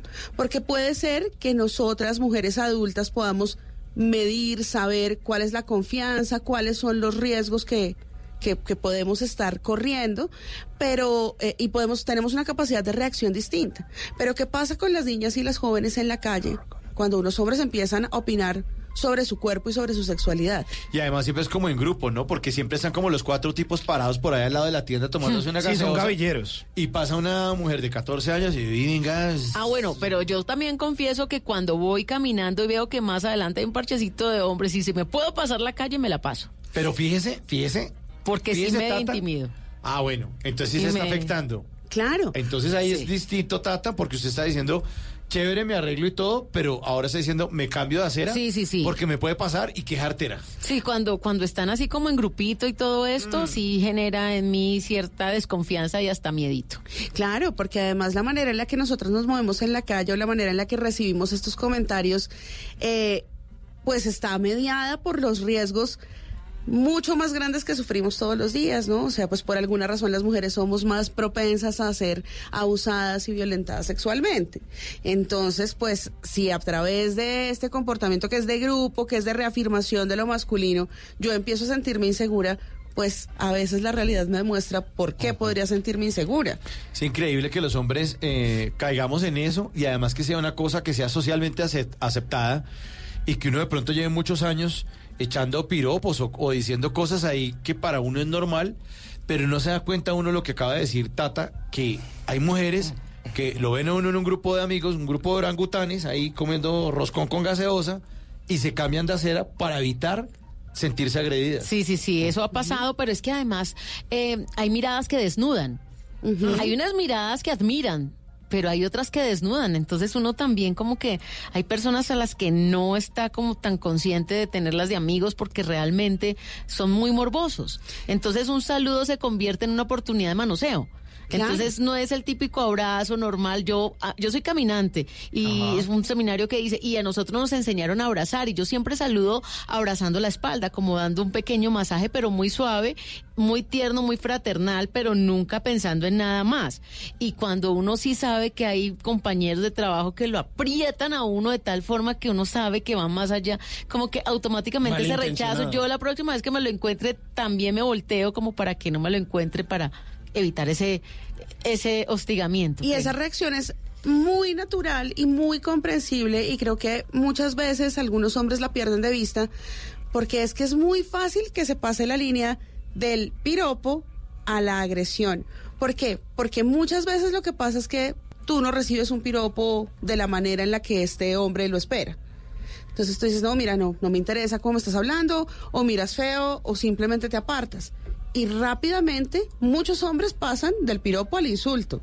Del mamacita, ay, usted no, usted es una fea. Le estoy haciendo un favor de saludarla. Antes agradezca. tan agresiva. Horrible. Y es, y es una cosa que pasa muy comúnmente porque, ¿saben? Digamos que ya hablándolo en términos sociológicos, el piropo es una manera de reafirmación de que los hombres son los dueños del espacio o son los dominantes en un espacio o son los que deben tomar la iniciativa y tener el poder de decisión, sobre todo en términos de la sexualidad. Además que el machismo, de cierta forma, mm, le ha enseñado a los hombres o nos han enseñado que no podemos aceptar un no como respuesta. Y eso es totalmente equivocado. Claro, sobre todo porque además pareciera, no, todos estamos familiarizados con este dicho de cuando dicen no quieren decir sí. No es sí, sí es ya. Que es, que es la, pero la base, la piedra angular de nuestro machismo y de tantas violencias que sufrimos, violencias de género. Entonces, no se acepta un no como respuesta y cuando ese no llega, cuando las mujeres deciden no quedarse calladas o decir esta actitud no me gusta, pues la respuesta inmediatamente es agresiva. Porque ¿qué se está poniendo en duda? Se está poniendo en duda la capacidad de conquista del hombre y se está poniendo en duda su fuerza y se está poniendo en duda su virilidad. O sea, ¿cómo así? ¿No fue capaz de levantársela? ¿Lo mandó a la Frenson? ¿Cómo así? ¿No, le paró y que bolas? apuestan. Al que se la conquiste primero, a ver al que le pare atención primero. Sí, pero eso es ver una- a la mujer como un trofeo, ¿no? Claro, o sea, yo, cosa, yo, sí, la cosifican, porque entonces yo lucho tanto por ella, yo Mm. eh, le regalo esto, le digo, tan, la invito, o sea, hay como una especie como de engaño, por así decirlo, para que caiga. Y después de que Exacto. cae, ahí, ahí miramos a ver si sigue la... Pero, pero, No. es, pero es un tema como de trofeo, de, vea, esa, esa que vaya, premio, vea, vea, sí. mire, mire, mire, vea, esa pasó por acá. Hay- y hay un desprecio total por la, precisamente, como es una cuestión de propiedad y de, de posesión, pues hay un desprecio total por la autonomía de la otra persona. ¿Sí? Es como, bueno, pues no me interesa tú qué pienses, ni qué te interesa, ni cómo quieres llevar las cosas. Lo que es importante acá es que todos se den cuenta de que yo mando y de que tú eres mía y pues digamos este esquema es absolutamente nocivo, perverso, violento de todas las maneras. Y puede empezar a partir de este mamacita, cosita y demás. Además, porque claro, a uno le gustan los halagos, a todos nos gustan los halagos. Claro. Pero no todos son así de refinados como, oh, qué bella se ve usted, buena señora, en el día de hoy. Qué agradable que pasee por acá. No, o sea, No. eso, eso no sucede. Entonces, bueno, cuando uno va por la calle o está, porque no es solo en la calle, está en una fiesta o está en el lugar de trabajo o está en las redes sociales y el comentario es, pero qué culo, qué tetas, pues la verdad, ¿por, por qué razón tengo que escuchar eso? Ujú.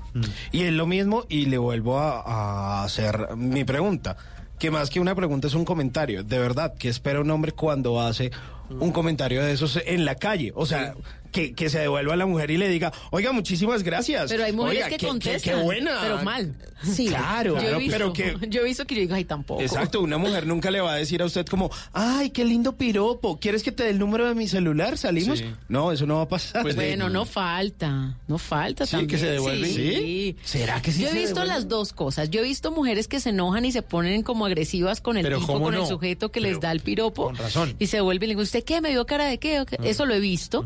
Pero también he visto mujeres que como que miran, coquetean y más adelante paran y hablan. Eso Sí, también lo pues, he visto. Es que hay, depende también mucho de la situación, pero hay maneras de defenderse del, del acoso, sobre todo en la calle, pues que hemos ido aprendiendo, yo creo que las mujeres, creo que cada una tiene sus propias técnicas, pero muchas veces cuando uno ve esos agradecimientos o esas respuestas agresivas o no, también lo que hay ahí es una, pues es una acción de resistir y de retomar otra vez mi autonomía y de decir, ah, bueno, ¿es tan valiente para decirme cosas en la calle? Bueno, ¿y qué más puede hacer? Sí, a ver, Camini. A ver, Camini, invítale, invítale, Camini. ¿Me va a invitar? Hágale. Sí, yo creo que además eso es descuadraría a cualquier tipo que se le. Total. Camine, camine, me invita a un motel ya. El tipo, no mentiras, era molestando. Claro, porque es que usted no. Eh, el, el hombre no está, el hombre no está esperando un Na- feedback, una no. respuesta. Simplemente es una cuestión de decir, como usted bien lo dice, yo tengo el poder aquí. Sí, claro, es Y- una el, de el- el tema del espacio, además con un grito y con una cosa. Yo domino este sector en la calle, la calle es mía. Bueno, hablando entonces esta noche de este tema que me parece que está buenísimo, además porque tenemos que hablar de esto porque tenemos que hacer conciencia. Las cosas que no se visibilizan o de las que no se hablan así de frente, pues siguen pasando. Y resulta, querido amigo, querido oyente, que hay muchas mujeres que le molestan eso que usted y yo a veces hemos hecho música de los años 90 aquí en Bla Bla Blue. Oye, mi amor, mana.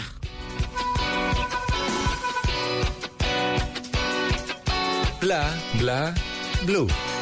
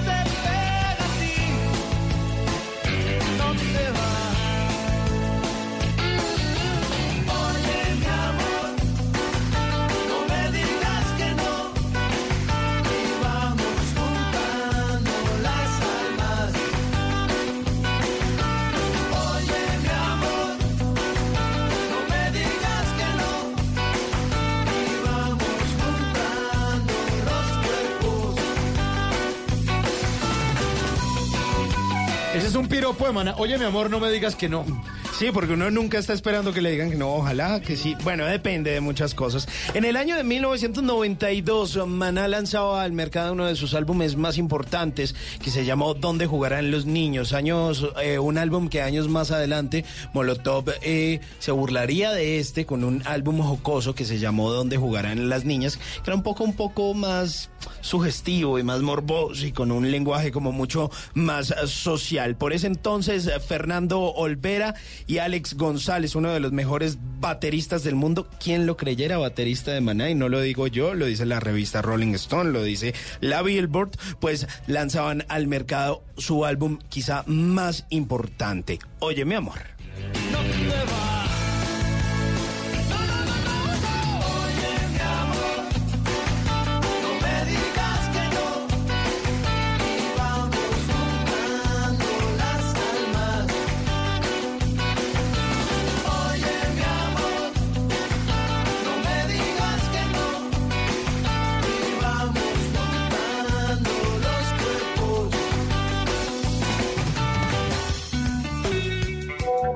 planes hay?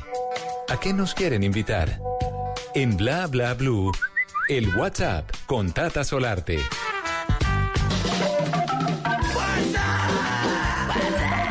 Las mujeres seguimos siendo protagonistas. ¿Qué le salió en el WhatsApp, Tata? ¿A Pues- dónde nos invitan? Los voy a invitar a ver a Liz Pereira. Ay, lo más. Uy, buenísimo. Lo máximo. Tremenda. Bueno, es una mujer que empezó su carrera en radio en Cúcuta y de ahí se vino a la capital del país, estuvo en diferentes emisoras musicales y luego dio el salto hacia el stand-up comedy. Y le ha ido lo más de bien. pues. Muy bien. Sí, claro, tanto que abandonó la radio y ahora está 100% dedicada a esto como su actividad principal.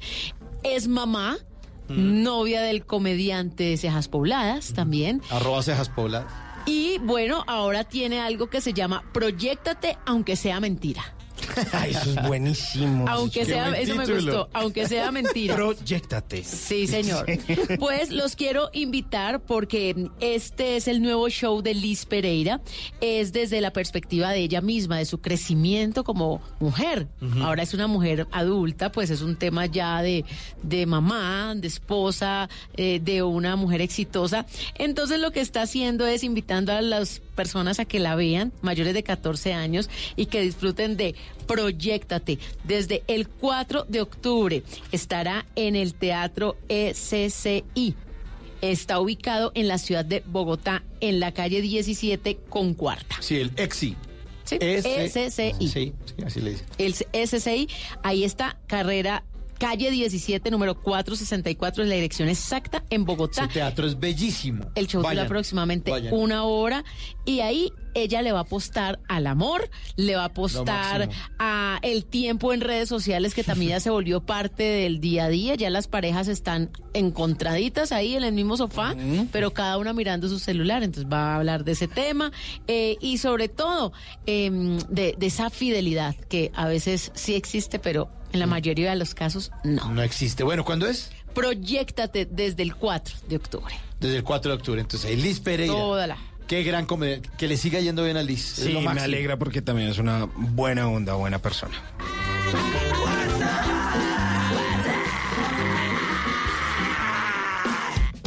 Bla bla blue.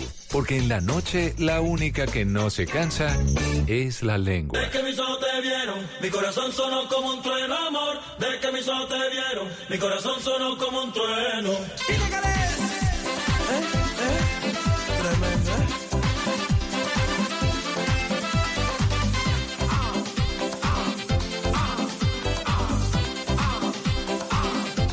Bla bla blue.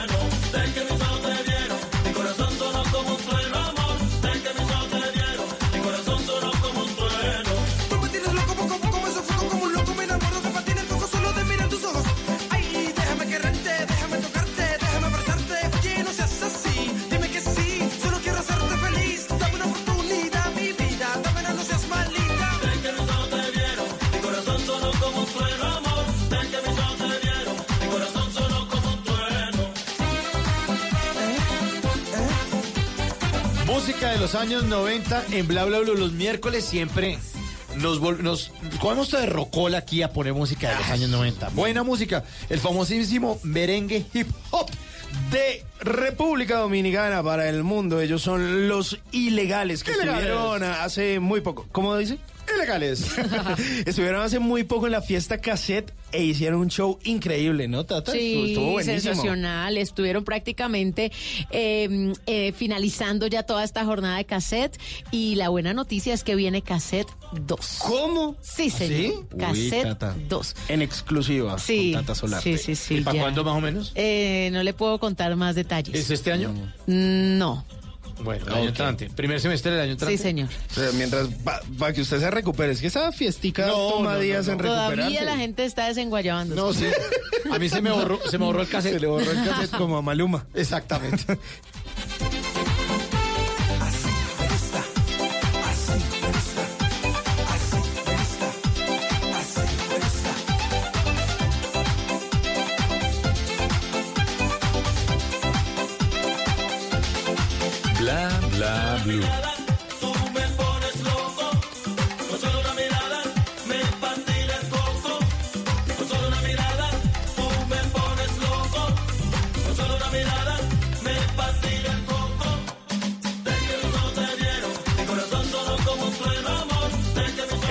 segunda hora de Bla Bla Bla estamos hablando del acoso disfrazado de piropo, porque nos preocupa que las mujeres eh, hace muchos años, seguramente creo que hasta siglos, se están sintiendo incómodas con los comentarios nuestros que queremos, creemos que son halagos o que son chistosísimos.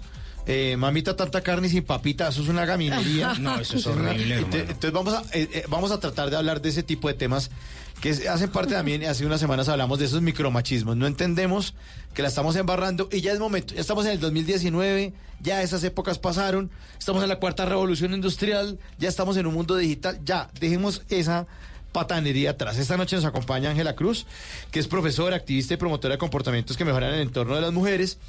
Y hace unos minutos estamos hablando de eso, de cómo un piropo se vuelve agresivo y se, se vuelve violento. Pero, pero es que también hay tasas de violencia en el espacio público, Ángela. Sí, eh, el año pasado, pues en la, en, la, en la encuesta nacional sobre acoso callejero y sobre violencia sexual, una cifra aterradora sobre las mujeres de Bogotá salió a la luz. El 64% de las mujeres bogotanas encuestadas el año pasado manifestó haber sido acosada en la calle antes de los 12 años. 54%. 64%. No, pues es. O sea, un- es una cifra aterradora. O sea, una mujer que ni siquiera ha llegado a la pubertad, pues. o sea, Es decir- Ya, la- ya acoso en la calle. Miren cómo viene la cadena de cifras. El 86% de las mujeres en general, eh, pues mostraron, Manifiestan, respondieron, manifiestan que fueron acosadas verbalmente, al menos en la calle. De ese porcentaje de mujeres, el 64% fue acosada antes de los 12 años. O sea, Es en su barbaridad. infancia. Es una barbaridad. Eh, otra cosa que pasa es que no hay conciencia, digamos, de que hay una legislación, de que la ley 1257 de 2008 hace que el acoso, que una de las formas de acoso, que es el acoso verbal, sea un delito y está penalizada. Pero las mujeres no saben, las, las, las ciudadanas no tienen conocimiento de esa ley y no denuncian. Y por eso, miren la cifra tan terrible. Te- tuvimos 1.153 casos reportados en la encuesta sobre acoso sexual en el transporte público. Pero de esos... Ese es manoseo y ese tipo, o de todo. De todo, De todo. Desde el piropo hasta el tocamiento, el rozamiento y demás. Pero, imagínense, 1.153 casos en la encuesta informal, ¿no? Que se hizo. Pero ¿cuánto hubo de denuncios? Solamente hubo 543 denuncias por acoso sexual en Transmilenio. Y de esas solamente 159 siguieron su curso. O sea, no se retiraron antes de tiempo, las personas siguieron el debido proceso, etcétera. O sea, porque no hay el espacio para denunciar y porque el comportamiento está tan naturalizado que imagínense, yo llego a mi casa a decir, no, es que en el Transmilenio me dijeron esto y lo otro, y muy seguramente en mi familia o en mi entorno me van a decir, ay, usted sí, ¿cómo exagera? Pero antes, lo que les decía hace un rato, agradezca que le están diciendo. ¿Qué tal que no le dijeran nada? Miren, ese es un comentario que es horrible, pero es un comentario absolutamente común, es un comentario de abuelita, es un comentario de mamá, es un comentario de papá, como, ay, mija, pero al menos le dicen algo en la calle. Esas cifras son escandalosas. Y lo peor de todo, miren, la Organización Mundial de la Salud nos manda también este dato. Ocho de cada diez mujeres sienten, perciben que el acoso verbal es la puerta de entrada a otras formas de violencia sexual. Esa es la percepción de las mujeres. Entonces no podemos quedarnos en la idea de que no, pero es que yo lo hago con buena intención, lo hago con cariño, es que yo no quiero ser dominante, es que a mí sí me interesa lavar la belleza de las mujeres. Muy bien, campeón, pero las mujeres no lo perciben de esa manera. Entonces tenemos que empezar a pensar también en el otro. Y esa es una cosa grave, lo que estas cifras nos, nos están arrojando. Pues imagínese, eh, eh, eh, me deja a mí sí sin palabras, porque es que uno seguramente puede pensar, no, pero es que es una forma de llegar a las mujeres, yo tengo unas técnicas o lo que sea, eh, algo que tiene que ver con el flirteo, con el coqueteo y la cosa, pero no. La respuesta, según estas cifras, es que a las mujeres les parece que es un acoso, que es espantoso. Es decir, que uno está haciendo totalmente lo contrario o está consiguiendo totalmente lo contrario a lo que quería. Exacto. Si quería tener un cortejo o algún acercamiento, está alejando y usted le parece un ser desagradable. Lo que pasa es que socialmente ella no se lo dice tan de frente. Claro, porque además, fíjense, estamos hablando de 8 de cada 10 mujeres tienen esta percepción negativa, pero pues tampoco podemos creer que esa percepción o esa convicción es tan absoluta y tan rígida, porque nosotras también hemos sido educadas por el patriarcado, por un sistema machista. Entonces, ¿qué pasa? Miren, el otro día puse en Twitter un comentario como, no, terrible los piropos, no sé qué, hablando del acoso sexual callejero. Y pues salieron algunas mujeres a responder, "No, a mí me encanta, es que de verdad, es que las feminazis están alborotadas, ya no se les puede decir nada. Eh, y bueno, pues la cuestión no es simplemente de susceptibilidad, es que, ojo, estamos abriendo los ojos precisamente a que ciertas cosas que nos han enseñado que están bien, pues no están bien, están mal. Y miren, les tengo la mejor prueba de que las cosas están mal. Eh, hace un tiempo, Dwayne Johnson de Rock eh, aparecía en unos memes y en una campaña que se hizo en Estados Unidos para evitar precisamente este tipo de, de conductas, los piropos, el acoso en la calle. Era, la pregunta era muy sencilla. ¿Le dirías eso a Dwayne Johnson? ¿Serías capaz de decirle a Dwayne Johnson que bellísimos pectorales, mejor dicho, esas nalgas? ¿Usted se lo diría a Dwayne Johnson? De pronto no. Pues todos sabemos cómo es de grande de rock. De pronto no. ¿Se lo dirías a la hija de Dwayne Johnson? ¿Se lo dirías a la esposa de Dwayne Johnson? ¿Delante de Dwayne Johnson? De pronto no. Entonces tal vez hay algo mal en La lo que estás diciendo. Exacto. Si no se lo puedes decir a la roca, mejor no se lo digas a nadie. Y esa es una cuestión que me parece muy importante. Y es la cuestión del el consenso. Miren estas cifras, miren la percepción de inseguridad. Y entonces, ¿por qué las mujeres tienen que escuchar cosas a las que no han accedido? Eh, cosas que no les interesan. ¿Por qué las mujeres tienen que ver ciertas imágenes? Pensemos cómo se traslada esto a las redes sociales. Eh, para mí, que hago pues estos, estos videos en Instagram, es sorprendente y aterrador a veces que la respuesta a videos sobre feminismo sean comentarios como, pero esa boquita se le ve muy linda en el video, pero qué linda, pero ¿cuándo salimos? Pero, Pero- señor, le estoy hablando de todo lo Claro. contrario. Pero, pero mire, mire, Ángela, que a mí sí me pasó una cosa. Pues lo que pasa es que seguramente uno no está acostumbrado y, no sé si hay cosas que de pronto ya son como muy extremas. Y alguna vez estaba ah, charlando con una mujer que me pareció simpática y yo dije, ve, me llama la atención, voy a ver qué puede pasar. Y empezamos a hablar y hable y hable y hable y hable y hable. Y un día le dije como...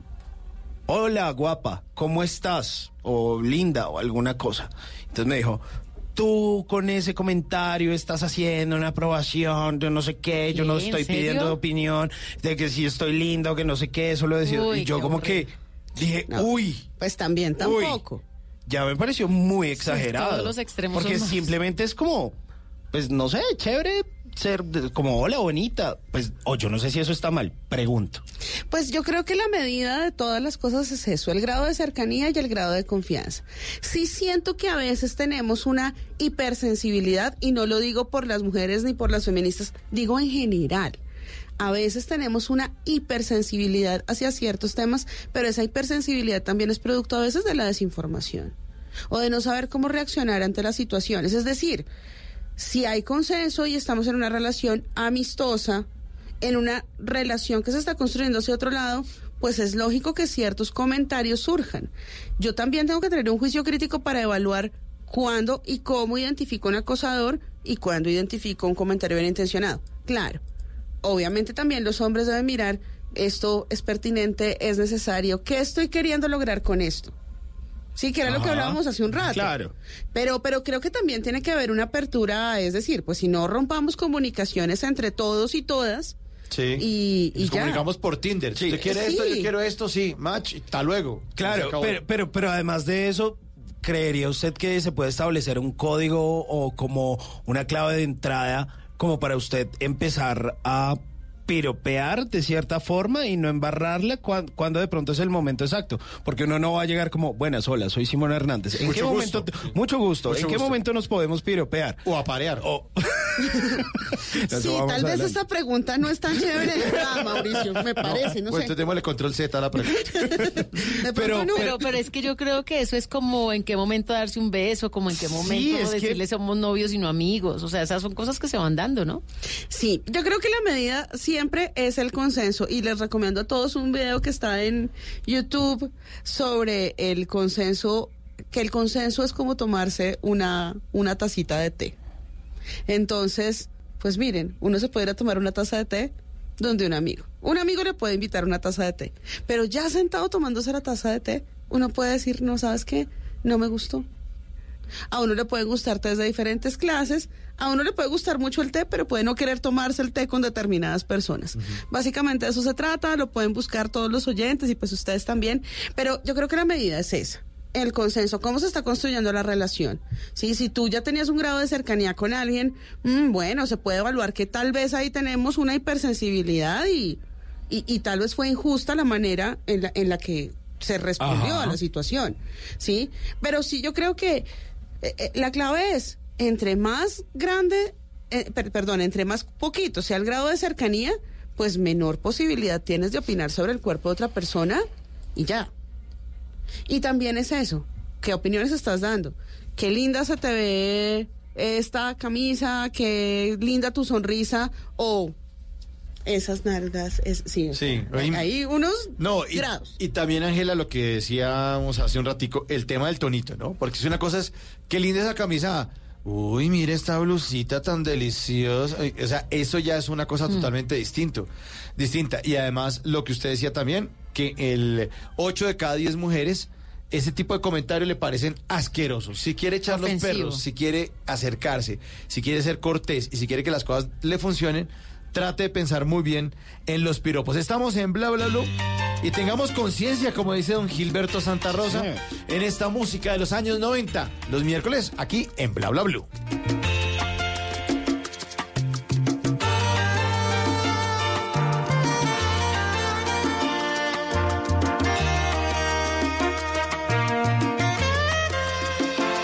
Bla bla blue. Ella tiene la magia de un instante de amor mirada un toque de misterio. Cuando ella llega siempre suelo perder el control. No vuelvo a ser el mismo si la beso. La conciencia me dice que no la debo querer y el corazón me grita que sí debo. La conciencia me frena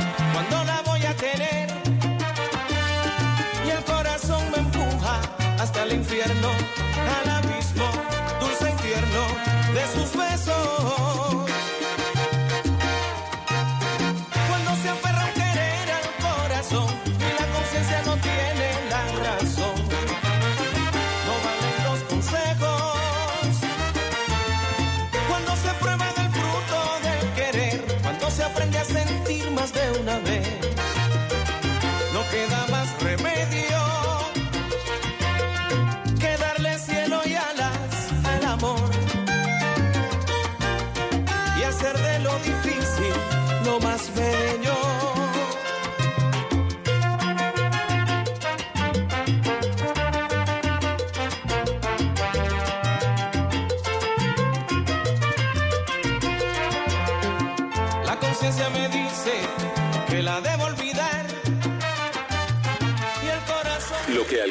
fue noticia, hoy es historia. En Bla Bla Blue, antes de que se acabe el día.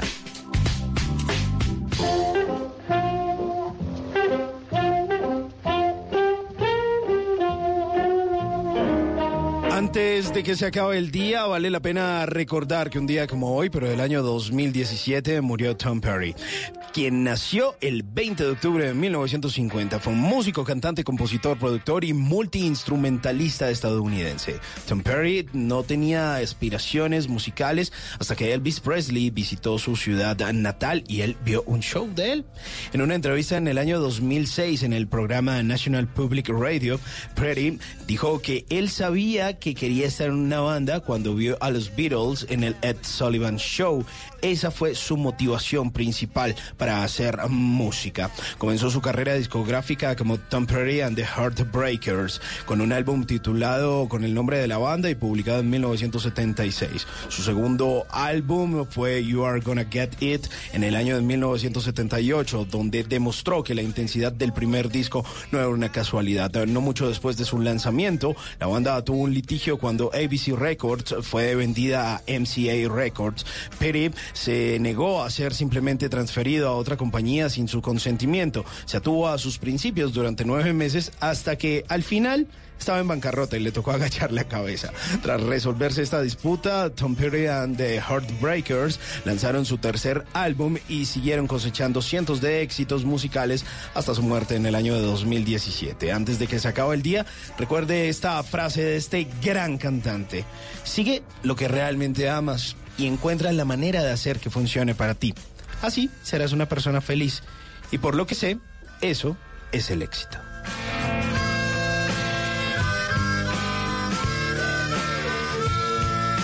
Well, I don't know, but I've been told you never slow down, you never grow old. I'm tired of screwing up, tired of going down, tired of myself, tired of this town. Oh, my, my. Nunca te irás a la cama sin aprender algo nuevo. Bla bla blue. Na, na, na, na, na,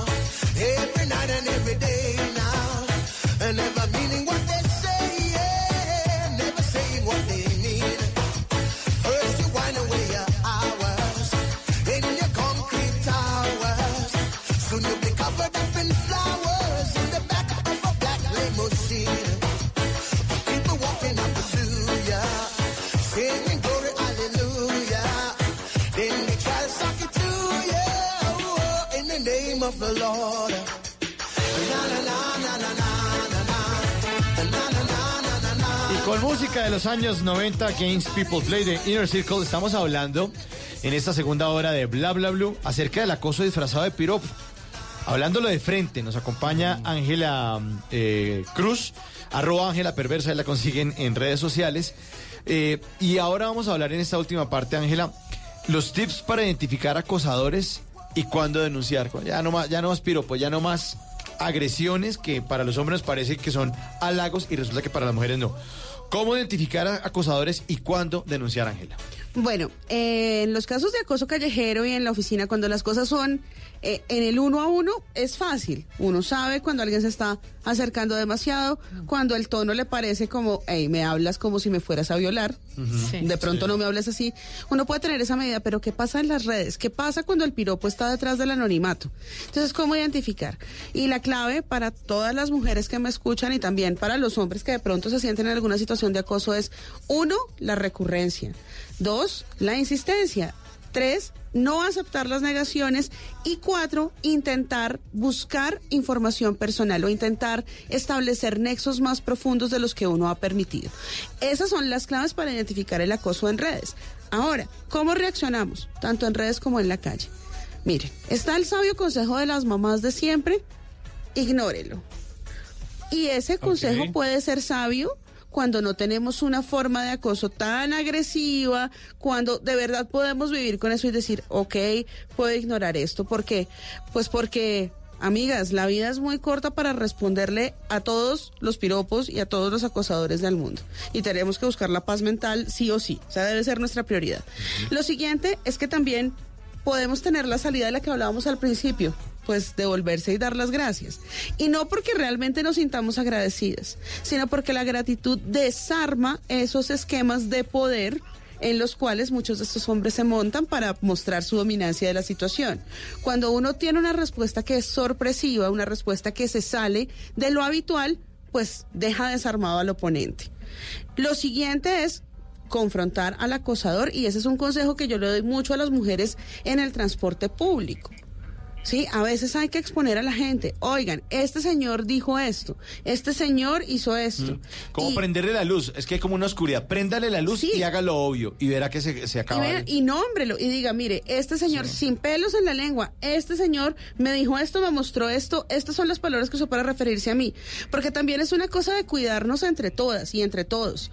Si hoy me lo dijo a mí, mañana se lo puede decir otra persona, mañana se lo puede decir una niña y las consecuencias pueden ser funestas. Sin duda. Pero por otro lado, y lo último es denunciar. ¿Y cuándo denunciar y ante quién denunciar?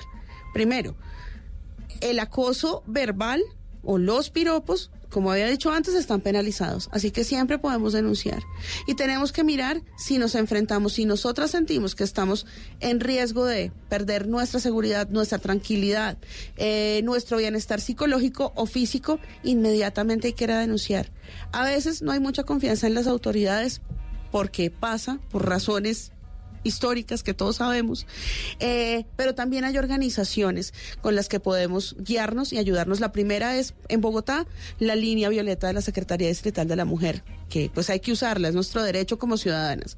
Lo siguiente, las organizaciones privadas, las, las organizaciones sociales, como eh, el Observatorio de Acoso Callejero de, de, de, Bogotá. También las organizaciones que están en las universidades. La Universidad de los Andes tiene No es Normal, que es un espacio en el que se puede ir a hablar. E internacionalmente, bueno, tenemos el, el Observatorio Internacional de Acoso Callejero y tenemos una organización que tiene una página web que se llama I Hold a Back. Eh, pues que después eh, publicaré también en mis redes el link para que todo el mundo lo pueda ver, eh, en el que se pueden poner denuncias eh, y ser asesorado legalmente. Bueno, qué bueno, Ángela. Muchísimas gracias por habernos acompañado en esta hora aquí en Bla Bla Blue. Y que, que esta visita se repita porque nos encantan sus temas. Ay, muchas gracias, a mí me encanta venir. Bueno, música de los años 90 viene voces y sonido. Uy. Y Britney. después de eso, sí, después de Britney, voces y sonidos, venimos en el 316-692-5274, la línea de Bla Bla Blue. Ya regresamos. Conversaciones para gente despierta. Baby, was I supposed to know